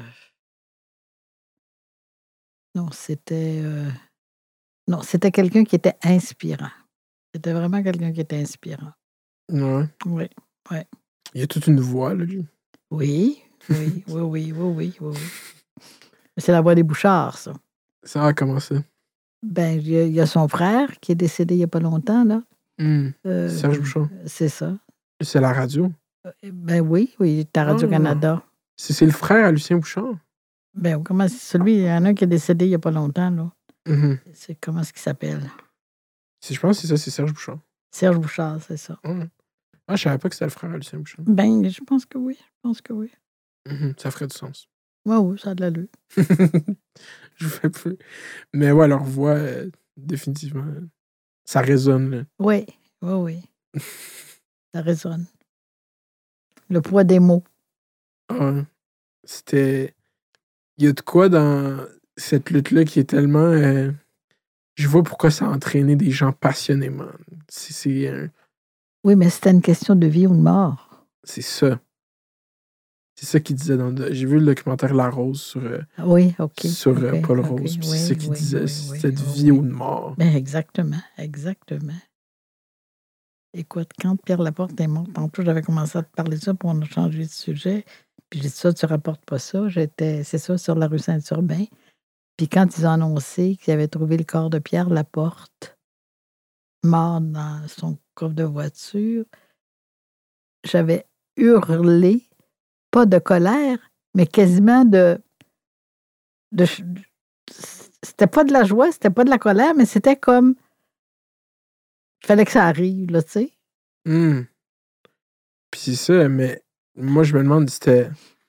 Fallait que. ça- C'est tellement un débat sur. euh, Dans le documentaire, c'est c'est- cette exécution-là, si c'est Ouais.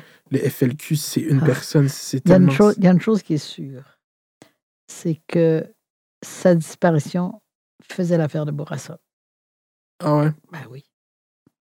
Tu sais, là, quand tu mènes un gouvernement ou n'importe quoi, n'importe quelle organisation, là, si tu as quelqu'un qui est aussi fort que toi, puis peut-être même plus fort que toi, ça te dérange.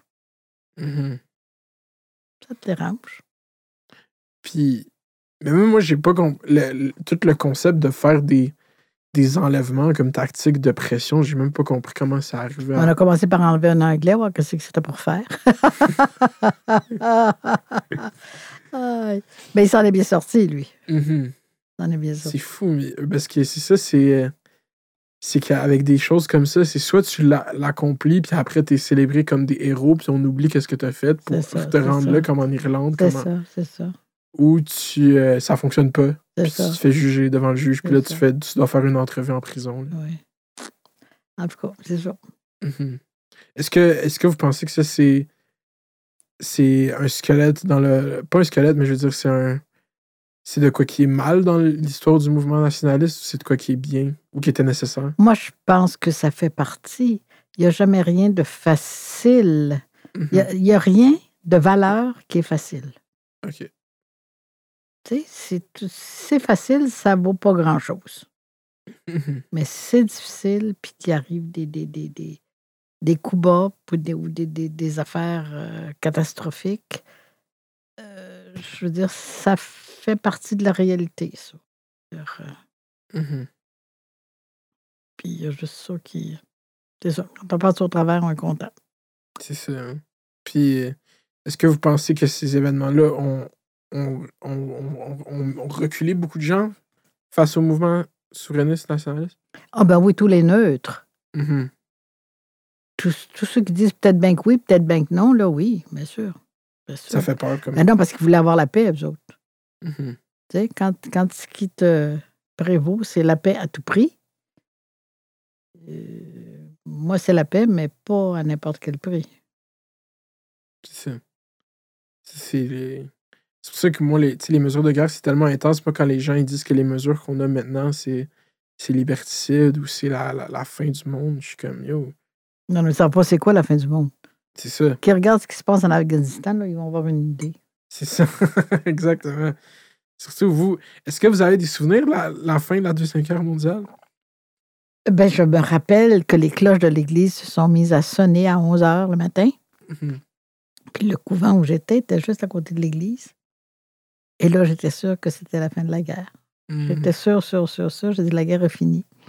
Et il y avait eu un défilé dans le village. Et il y avait, oh, c'est- en tout cas, c'est tellement co- c'est le souvenir qui me reste. Euh, il y avait quelqu'un qui personnifiait Hitler. Mhm. Et c'était euh, un, un homme qui devait avoir peut-être 35 ans à l'époque et qui était. euh, qui n'avait pas une bonne réputation. C'était le genre de, de, de gars que ma mère m'aurait dit écoute, arrive pas à la maison avec ce gars-là. là. Tu sais, je veux dire. Alors, c'était lui qui faisait Hitler, puis je le vois sur le, le, le char allégorique, assis en arrière avec une espèce de, de béret rouge à la tête. Tu sais, je veux dire, c'est comme. euh, c'est ça. Il y a eu des défilés là, quand la Ah oui, ben oui, ben oui. On sentait le pas de la guerre même à Montréal, même au Québec. Ah ben oui. Ben, ben écoute, tu avais, beaucoup de gens, tu avais des, des jeunes qui s'étaient en- enrôlés volontairement. Mhm. Qui était en Normandie. Exactement, exactement. Mhm. Ça, c'est la, première, la première, première fois que je parle à quelqu'un qui a des souvenirs de la Deuxième Guerre mondiale. J'ai eu une, Ah oui.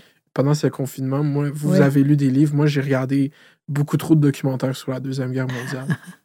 Comme une, c'est, c'est une des affaires les plus euh, dramatiques puis les Ben plus oui, intenses ben j'ai oui, pu, euh, oui. je me suis intéressé à de ma vie là, à date. Là. Fait que, je- le- en vrai, est-ce qu'il. Pff, Infini les questions. Fait que là, vous, vous avez entendu les clochers, vous avez dit, ah, la guerre est finie en 45, en Ouais, 49. ouais, ouais, ouais. Mhm, Ça, c'est fuck. ça. Je sais pas quoi dire. Je- euh, Non, la guerre est finie. La guerre est finie. mhm. Puis vous aviez pas aidé dans quel. on- encore l'Occident n'avait pas encore compris à quel point ça avait été atroce. Hein? Non, par contre, fallait, f- fallait à, à partir du que le soleil se couchait, là, on éteignait toutes les lumières, on tirait tous les rideaux. Ah, Ah ben oui. il y avait le couvre-feu. Oui, oui. Il fallait pas que dans le ciel, les avions puissent détecter où il y avait des maisons. Hmm. Parce qu'il y avait eu des. euh, parce que c'est ça que je, je m'intéressais. Il y avait eu des, euh, des sous-marins allemands qui avaient été pris dans le Oui, Saint-Laurent. dans, dans le Golfe, ben oui, ben oui. C'est ça. Il était pas loin, là. Il était, mais il était fou sur une autre affaire, là. Hitler, euh, il savait plus où donner de la tête, là. Il aurait, pris, il aurait fait des attaques partout s'il pouvait, là. Oui. C'est fou, ça. Fait que là, il y avait littéralement quelqu'un déguisé en Hitler à la, à la parade, puis la, puis la cérémonie, c'était-tu de le tabasser à la fin? Non, non, non, il, non, non, il était assis, puis mettons que c'est ça, il était de même. là. Mhm. Puis, y avait-tu euh, la radio à l'époque? Oui, oui, oui, oui, oui, il y avait la radio. Moi, je suis une fille de radio, d'ailleurs, je veux dire. euh. Ah ouais? Ah oui, si je devais choisir entre la radio et la télévision, c'est la radio, c'est sûr. Mhm. C'est sûr, sûr, sûr. Puis là, vous, à la radio, annoncé comme la guerre est finie. Ouais. La guerre C'était à la capitulation de Berlin ou de, du Japon, si c'est plus tard? C'était quand vous avez célébré? C'est quand Berlin est tombé ou quand. C'est quand Berlin est tombé. Oui, Mhm. Oui, parce que, tu sais, Tokyo, c'était pas mal loin, là. hein. Ouais, c'est ça. Ouais. C'est. C'est à toutes les. Fait que- Puis ça, c'est pendant que nous, au Québec, vous, vous allez au couvent. Là, sinon, Ouais. c'est la grande noirceur, puis on, Ouais, on vient ouais. de finir la guerre. Oui, je, je vais au couvent, mais par contre, je veux dire, les, les sœurs que j'ai eu la chance d'avoir comme, comme enseignantes étaient des femmes d'avant-garde. D'avant-garde. Écoute, Comment ça? euh, à la fin de l'année, c'était le- le- le- la cérémonie de fin d'année, puis on recevait beaucoup de livres comme cadeau. C'est-à-dire, en tout cas, mettons, c'était première en mathématiques, première en ci, première en ça, là, c'était toi qui remplis tous les livres. Alors, les religieux nous demandaient de faire la liste des livres qu'on voulait. OK? Et OK. que moi, je faisais la liste des livres que je voulais. Et entre autres, j'avais demandé Moira de Julien Green. Écoute, la sœur avait jamais lu Moira de Julien Green. Elle connaissait même pas le nom de l'auteur. Mais remarque, je vais te dire honnêtement, je poserais la question à des gens de ma génération, puis il n'y en a pas beaucoup qui seraient capables de te donner le nom de- d'un roman de Julien Green, là, c'est sûr. Fait que, tu sais, c'était donc, elle, elle m'avait, elle m'avait acheté Moira de Julien Green. J'avais eu ça dans mes livres. Mhm. Tu sais, tu te dis, là, c'est assez incroyable. Que vous achetez un livre? Ben oui. Ben non, puis, puis dans la liste, puis même si elle ne l'avait pas lu, tu sais, c'était non, c'était sur la liste, parfait. Je, je l'ai eu. Mhm. Mais c'était dans le temps même qu'il y avait, je me rappelle pas du mot exact, mais il y avait un. Pas de la censure. Comment ça s'appelle? La liste des, des livres qui étaient. Ah, interdit. les- Interdit. oui, oui, à l'index. Les, L'index, c'est exactement livres ça. à l'index. Il y avait ça dans ce temps-là. Oui, oui, oui, il y avait ça à ce temps-là. Mais moi, j'ai lu plein de livres à l'index. Comment? ah oui? Comment? Ben oui, parce qu'il y avait. euh, c'est pas parce qu'un livre était à l'index que c'était pas un livre de valeur. Puis ça, les religieuses avaient compris ça. Puis il y avait des bibliothèques. Et moi, j'étais très impliquée dans la bibliothèque, donc je connaissais tous les livres. Mhm. Ça fait que quantité de livres que j'ai lus, mais c'est complètement délirant. C'est inclus sur l'index. Puis il était juste là, les livres, même s'ils Ouais, étaient interdits. C'est ça, c'est ça. On n'avait pas le droit de les donner à du monde, mais moi, comme j'étais dans la bibliothèque, écoute, là, bon, hein, Mhm. franchement. Il y avait une section interdite, comme dans Harry Potter. Je sais pas si vous êtes familier avec Non, Harry non, non, je connais, je sais comment écrire le nom, mais j'ai jamais rien lu. Dans le fond, dans Harry Potter, il y a une section avec des livres, puis il y a des sortilèges qui sont, sont trop forts pour les élèves. oh, ben c'est ça. C'est l'index. Non, non, si c'est non, non, si la perturbe pour le reste de leur jour, on enlève ça, là, c'est sûr. Mhm. Puis, euh, euh, c'était quoi qui était. Est-ce que est-ce que c'est quand que vous, vous avez vu l'émergence C'est une question encore hors champ complètement. L'émergence comme du cinéma québécois? Est-ce que vous avez. Le premier film, c'est-à-dire au, au couvent, Ok. au couvent, donc c'était au secondaire, on avait des ciné-clubs. Ok. Juste pour te dire comment c'était vraiment un couvent d'avant-garde. On Mhm. avait des ciné-clubs et je me rappelle qu'un des, des films que j'avais eu, c'était un film britannique qui s'appelait Brief Encounter, Brève rencontre, qui était un ex, et je me rappelle très bien du film.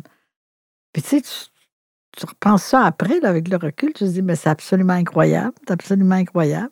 Mhm. Tu sais, C'était, c'était une rencontre euh, d'adultère, si tu veux. ça, mais de- Puis ils vous ont diffusé ça. Exactement. C'est vraiment avant-gardiste. Ah, oui, oui, oui, oui, Mhm. oui, oui, Est-ce que vous- est-ce que ça c'était comme une façon des sœurs de comme combattre le pouvoir qui était en place ou ils le faisaient inconsciemment? C'était sais. juste l'époque Non, mais je ne sais pas, tu vois, c'était toutes des... sa- Moi... François Guérin, là. Je te rappelle, chérie. Ah ben bonjour, la madame. Je te, je te rappelle. Es-tu à la maison ce soir?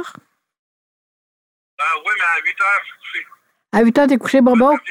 OK, je t'appellerai demain. Bye, à bientôt. Bye. Le bon adage, bonne nouvelle, bonne nouvelle, il est. Bye bye. OK, salut. J'adore la, la facilité avec la Apple Watch de prendre un appel. Vous maîtrisez bien la Apple Watch. Vous aimez ça? Ben écoute, c'est merveilleux. Hein? Ah, tu c'est cours fou, pas hein? après ton cellulaire? Puis si tu veux pas parler, tu, tu laisses sonner, puis ça finit là. oh non, non, je trouve ça très, très pratique. Très Mhm. pratique. Puis quand je perds mon cellulaire, hein, tu t'en vas au son. Ah, ben oui, Tu toi. t'en vas au son. Ben oui, ben oui, ça fait que je ne perds plus de temps à chercher mon cellulaire. Non. C'est, euh, je savais même pas qu'il y avait cette fonctionnalité. C'est intelligent. Mais c'est ça, votre couvent était avant-gardiste, c'est ça? Ben oui, ben oui. Mhm. Puis c'était, c'était-tu un reflet de l'époque ou c'était vraiment propre à ce couvent? Je pense que c'est un reflet des religieuses. Tu avais des religieuses qui étaient vraiment très à droite, très conservatrices, très, euh, très ancrées dans la religion. Mhm. Mais les sœurs de Sainte-Anne, c'était pas ça. C'était des intellectuels plus. OK. C'était des intellectuels. Sainte-Anne, c'est encore une école secondaire à ce jour. Hein? Oui, oui, oui, oui, oui, oui. Dans le nord de la ville, dans, à quelque part par là. là. C'est Mhm. Puis euh, vous, c'est quoi qui vous fait faire le saut? là? Il y a eu le, le congrès de fondation du Bloc, mais vous n'êtes pas encore candidate. Comment vous faites le saut? Je être... C'est la première fois que vous vous Ben, présentez à un, un Ben, siège élu. Oui, mais c'est c'est parce que Lucien Bouchard m'a dit Mado, je veux que vous soyez candidate. Ah, directement, Lucien Bouchard. Ben oui, ben oui. Il n'a pas dit ça à grand monde. Il n'a pas dit ça à grand monde. Fait que je l'ai regardé. Bon, je dis OK, on va, on va faire ce qu'il faut.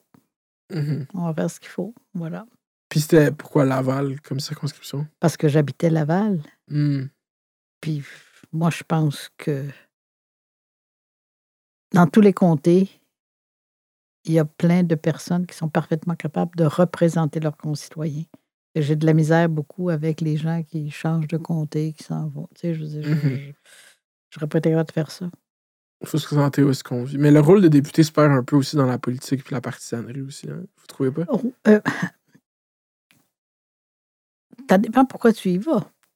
Mhm. Tu sais, je veux dire, euh, moi, dans les plus beaux compliments que j'ai eus, là, c'était des, des, des gens, des gens qui étaient un petit peu plus âgés que moi, euh, qui venaient et qui me disaient Est-ce qu'on peut vous parler? Puis là, je les regardais, je me mettais à rire.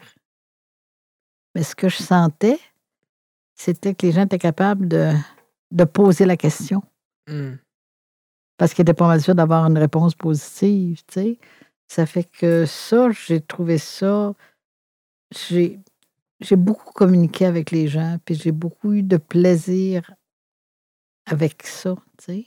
Je, je, je trouvais que c'était comme. J'étais capable de les écouter, puis j'étais capable de, de transporter leurs demandes.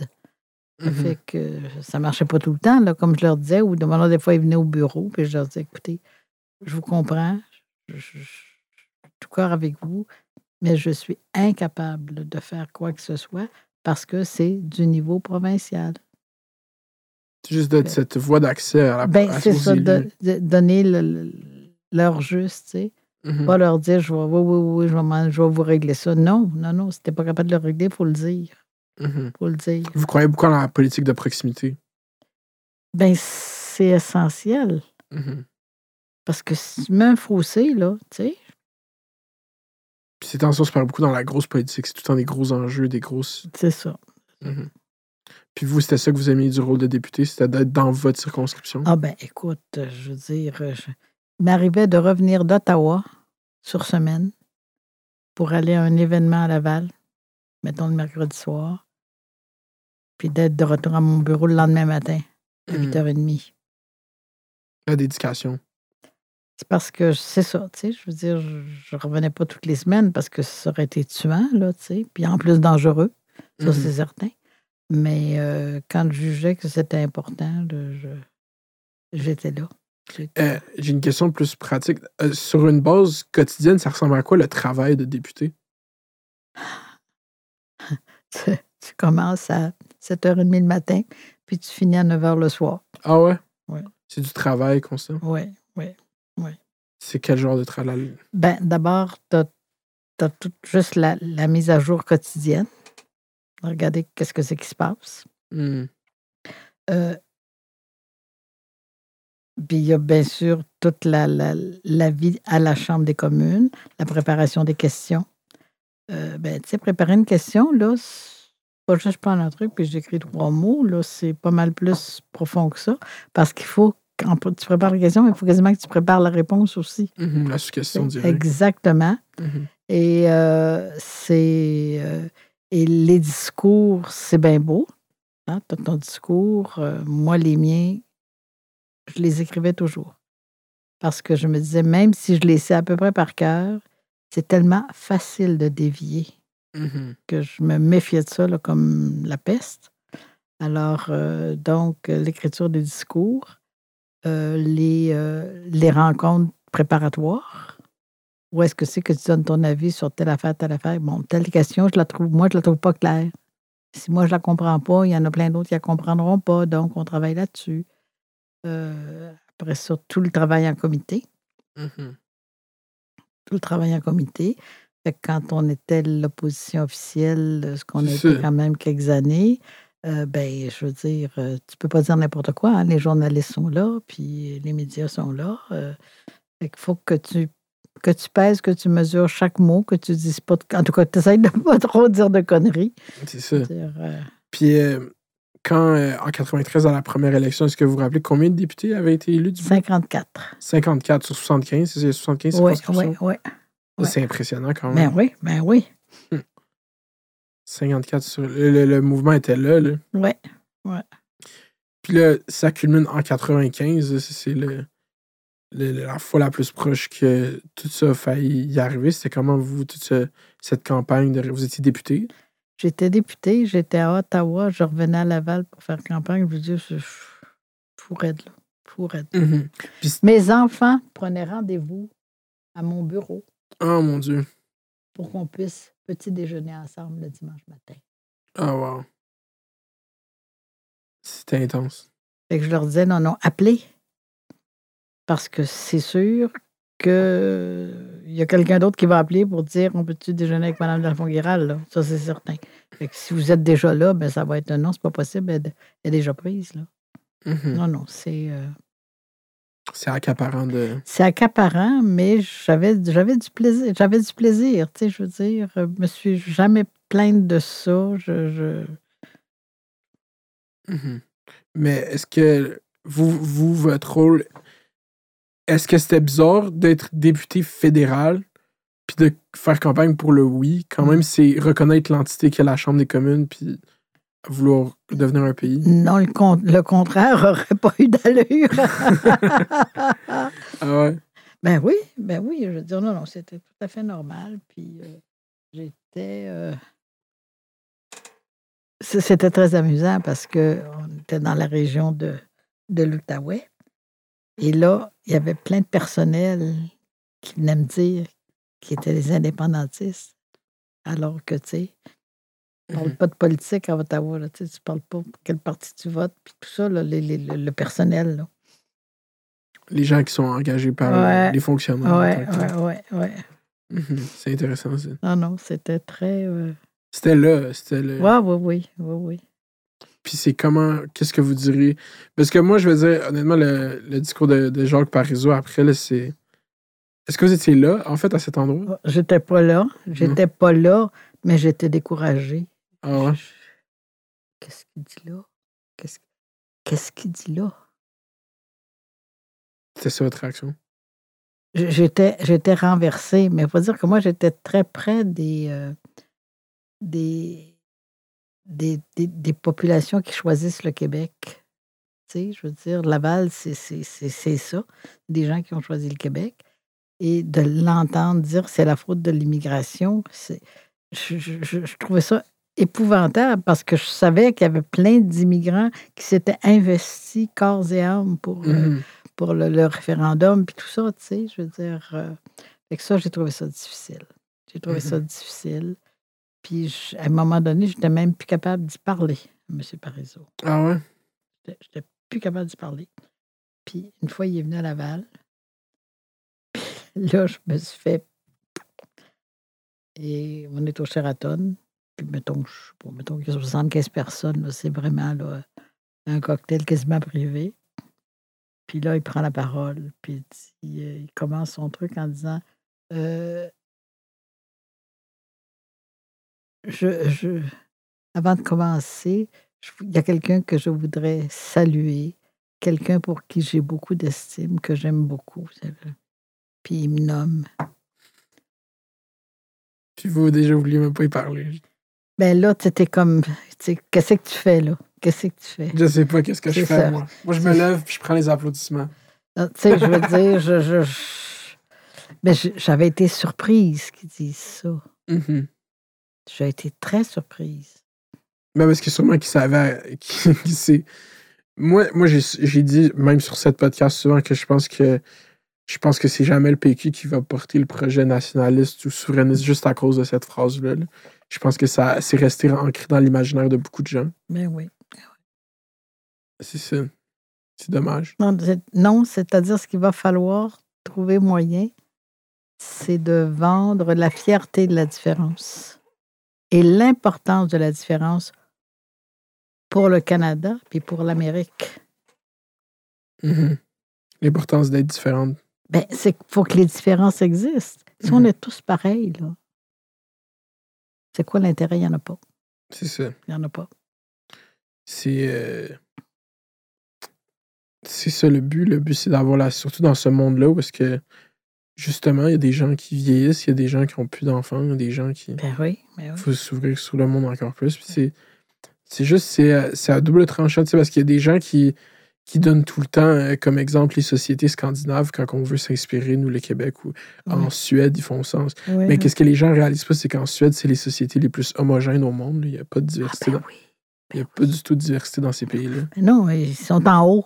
C'est Ils ça. sont en haut, puis quand on regarde la géographie, c'est comme si. euh, tu regardes de haut, c'est vrai. Ouais, Ils sont pas comme, comme imbriqués, là, tu sais. c'est ça. Ils ont ce luxe d'être euh, Oui, isolés. Ouais. C'est pour ça que c'est pas le même, même. Oui, observer ces sociétés, c'est quelque chose, mais c'est pas du tout les mêmes dynamiques qui sont en mouvement ici que là-bas. là. non, j'imagine, j'imagine. non, j'allais me promener euh, au, euh, au Danemark, à Copenhague, puis j'avoue que je. C'était très beau, c'était magnifique, mais j'étais pas chez nous, c'est sûr. Ouais, c'est ça. Moi, je suis allé à Stockholm. Je suis allé une fois ouais, à, Stockholm, puis c'était ça. C'était, c'est tellement beau, mais c'est juste la Mais c'est ça, c'est- c'est c'est beau, mais c'est comme. C'est ça, on ne sent pas dedans. C'est ça. Puis je m'imagine même pas comment le monde qui sent dedans vive. Genre, j'arrivais même pas à comprendre la vie des gens qui vivaient à Stockholm. Je comprenais pas. J'étais comme, Ah, il y a des gens qui vivent ici, là. Ouais, Euh, mais c'est ça qu'il faut avec voyager. Moi, c'est pour ça que j'aime ça voyager. C'est ben que oui, ben oui. toutes les secondes que nous, on vit ici, il y a des gens qui les vivent à Copenhague et puis à Stockholm. C'est ça, c'est ça. Mhm. Puis euh, c'était euh, c'était comment le, le après vous après le bloc a gagné l'opposition Oui. officielle? C'était est-ce que c'était c'était comment que le bloc soit à l'opposition officielle? Moi je trouve que c'est l'affaire la plus les, les Canadiens. c'est la plus réaliste du monde. Mhm. La vraie opposition dans le Canada, c'est le Québec. Mhm. C'est pas le Manitoba, là. hein? Bon. Ni la Saskatchewan. C'est le Québec. C'est le Québec qui fait la différence. C'est ça. Alors, euh, ça, c'était tout à fait. Pour moi, là, c'était tout à fait. C'est l'image la plus vraie de la réalité canadienne. Que le bloc soit à l'opposition. Ouais. Mais c'est ça, mais c'est juste. euh, ouais, je, je comprends le, le- le discours, mais même là, tu vois en ce moment, euh, vous voyez en ce moment, le, les, les, les chefs francophones donnent plus de temps d'antenne en français, cette, cette campagne électorale. Il va y avoir un débat jeudi, demain, Oui, oui, oui. à TVA. Ouais. Il y a eu dimanche dernier, il y a eu une émission spéciale à Oui, Radio-Canada, oui, cinq oui, chefs, une élection. oui. Puis il va y avoir un autre débat en français. C'est trois Oui. apparitions nationales en français contre une qu'ils vont faire en anglais.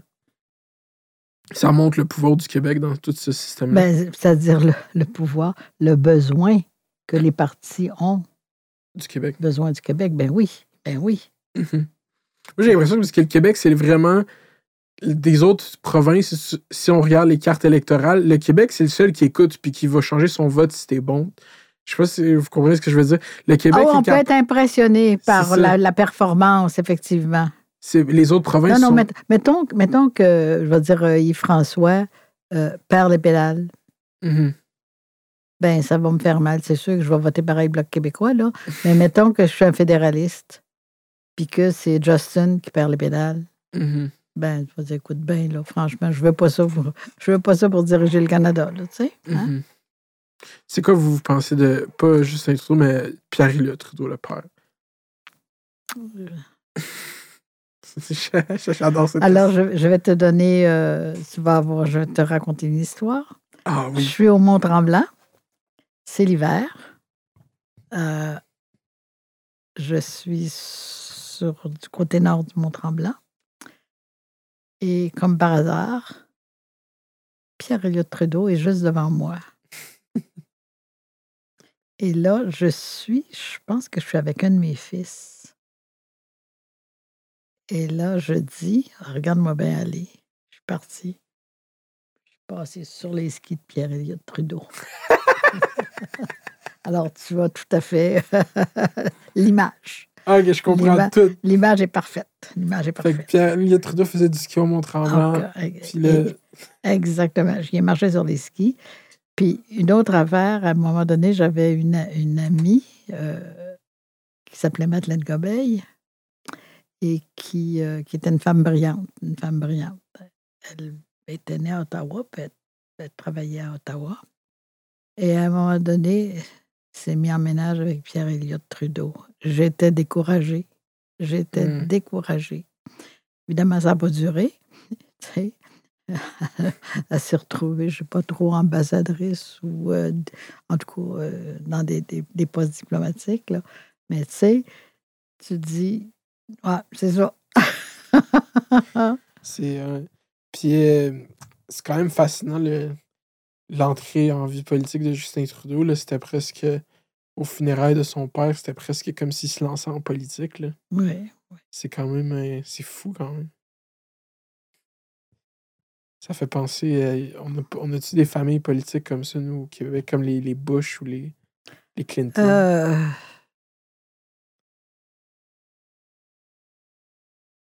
Il y en a sûrement eu. Hmm.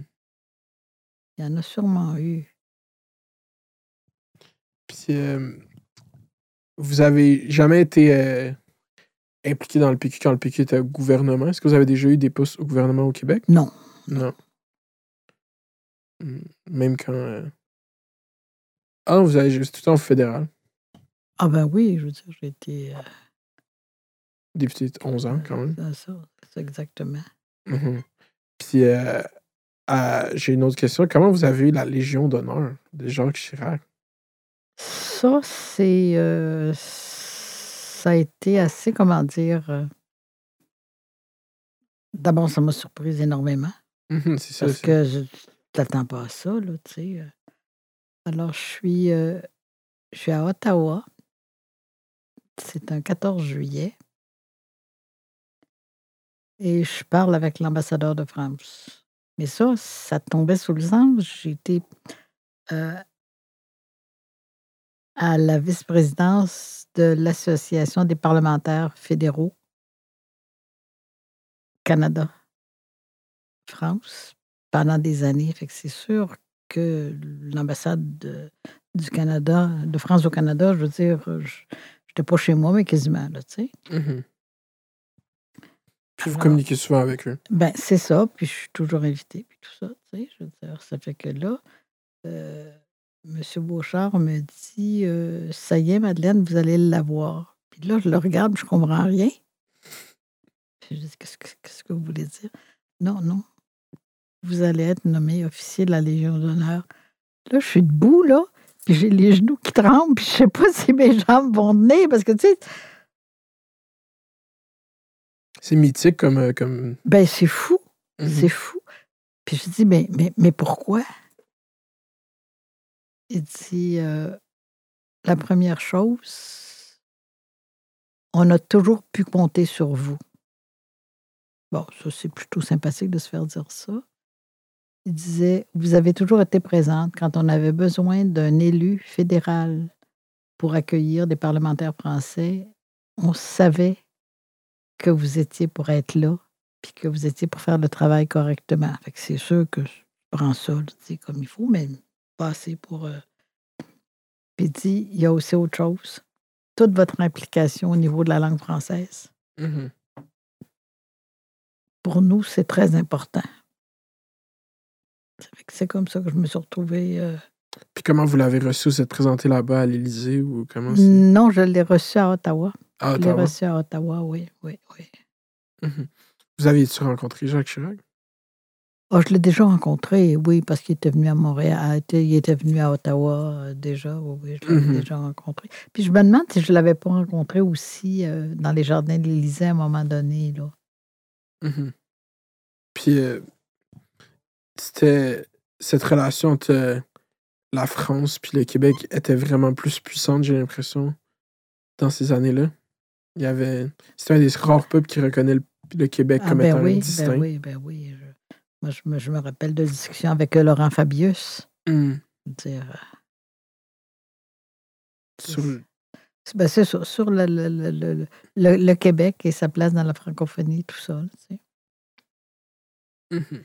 Puis euh, sur tout ce parcours qui est qui est qui est juste qu'on vient de passer à travers, là, on a passé à travers beaucoup d'étapes.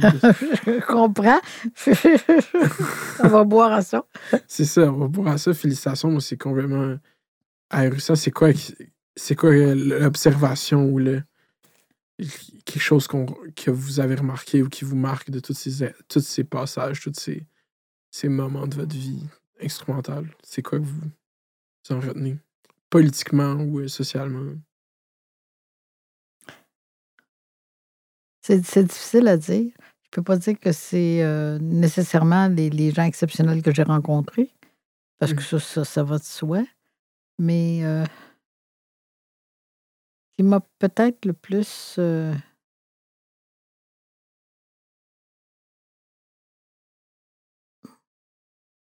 pas marqué, mais impressionné, c'est que tout ce qu'on peut faire quand on décide qu'on peut le faire. Puis ce qui me désole, c'est de voir qu'il y a plein de gens qui peuvent faire des affaires puis qui ne vont pas. Tu sais, Mm. je veux dire, euh, tu sais, tu te promènes sur la rue puis tu vois une cochonnerie qui traîne. Il y en a combien qui se penchent pour la ramasser? Mm. Tu sais, je veux dire, c'est des. des- des- je ne sais pas, je veux dire, euh, je pense qu'il faudrait essayer de, de développer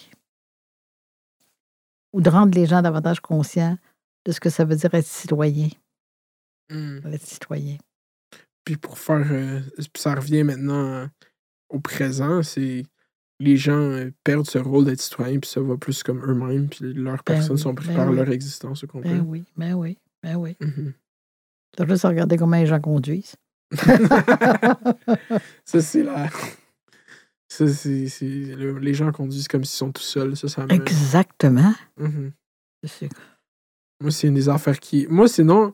Tu sais, moi, je suis vraiment affût quand je conduis. Je conduis plus, ça fait longtemps, mais quand j'avais une voiture. Moi, j'allais au cégep à, à Lionel Groux, euh, à Mhm. Sainte-Thérèse. Fait que chaque Mhm. jour, je faisais Laval, Sainte-Thérèse.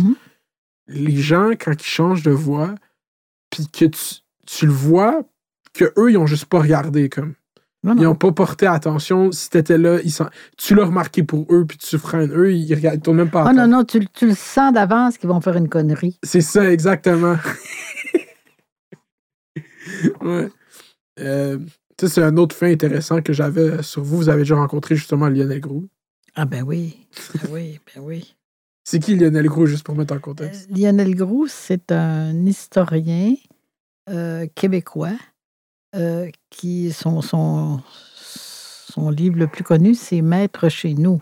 Hmm. Alors, il fallait le faire là, dans les années 30, écrire quelque chose comme ça, Maître chez nous. Alors, c'est quelqu'un d'une très grande culture euh, qui était. euh, qui- je me rappelle quand j'allais le voir au rapaillage, là, il me recevait en Bermuda. Imagine-toi un curé qui reçoit le monde en Bermuda. Là, tu sais, c'était comme. Non, C'est ça. C'était. euh, Puis il faisait quoi? Vous alliez le voir où, vous dites? il était au rapaillage. Il y avait Mm. un domaine qui s'appelait les rapaillages à Vaudreuil. Fait que quand j'avais besoin de le voir, j'allais au rapaillage. Puis il était là. Il était là, ben oui, ben oui. Mhm. Il n'avait pas encore fondé le collège Groux. hein? Non, ben c'est pas lui qui l'a fondé, hein. C'est du charme. qui- c'est Oui, c'est ça ah, j'étais sûr que c'était lui qui l'avait fondé. Oh non, non, non, non, non, non. Lui, c'était un historien, puis Oui, son oui. livre Maître chez nous, ça m'intéresse. Oui, maître chez nous. Mhm. Puis ça parle de quoi son livre? Ben, c'est l'histoire du Québec. Mhm. C'est l'histoire du Québec. Intéressant. Euh, merci beaucoup pour l'entrevue. Ben, ça m'a fait très plaisir. On a fait deux heures de. Je sais pas, j'ai pas regardé. Ah non, moi, je confirme. Euh, merci énormément de vous être déplacé, de vous avoir partagé tout ça. Puis euh, je vais prendre euh, euh, le, le peu d'autorité que j'ai pour dire merci pour l'implication citoyenne. Le, de- le- peu importe qu'est-ce qu'on va dire, il y a des gens qui sont idéologiquement contre. euh, là, on peut pas enlever l'indéniabilité de la persistance, de la volonté, puis même du courage, puis de, de- de tenir ses convictions. Puis il y a beaucoup de gens qui, qui, qui ont des convictions, qui les tiennent pas ou qui pensent même pas à ça, comme on a dit dans cette entrevue, que c'est c'est plus facile de faire comme si tout va bien, Ben oui. mais de constater la réalité. Puis en plus, l'étape suivante de la constater puis de prendre action, Mhm. c'est à féliciter. Puis comme merci énormément. Puis merci d'être venu ici. C'est vraiment le. La documentation qu'on vient de faire va- est, est très importante pour moi. Puis merci de me l'avoir offert. Ça m'a fait extrêmement plaisir. Merci. J'avais pas l'air malheureux, d'ailleurs. Hein? Non, non, non. Non, non. non, c'était très jovial. J'espère euh, j'espère que vous qui avez écouté ça, euh, vous avez aimé ça. Moi, j'ai adoré faire ça. Je le referai. Euh, passez une très belle journée. J'espère que c'était le fun. Ça a été fait d'hiver avec Madeleine Dalphon Guérard, euh, Guéral, désolé. Et à la prochaine. Merci beaucoup d'avoir écouté Fait d'hiver. Abonnez-vous. Laissez 5 stars sur Apple Podcasts. Abonnez-vous sur Spotify, Patreon. Anyway. Euh, merci beaucoup. Passez une belle journée. On a fini. Alors, quand, quand je vois ça ou que j'entends ça, tu sais, aller sur Spotify. Non, non, moi, je n'irai pas sur Spotify, c'est sûr. On va vous envoyer le lien. Alors, je veux rien savoir de ça.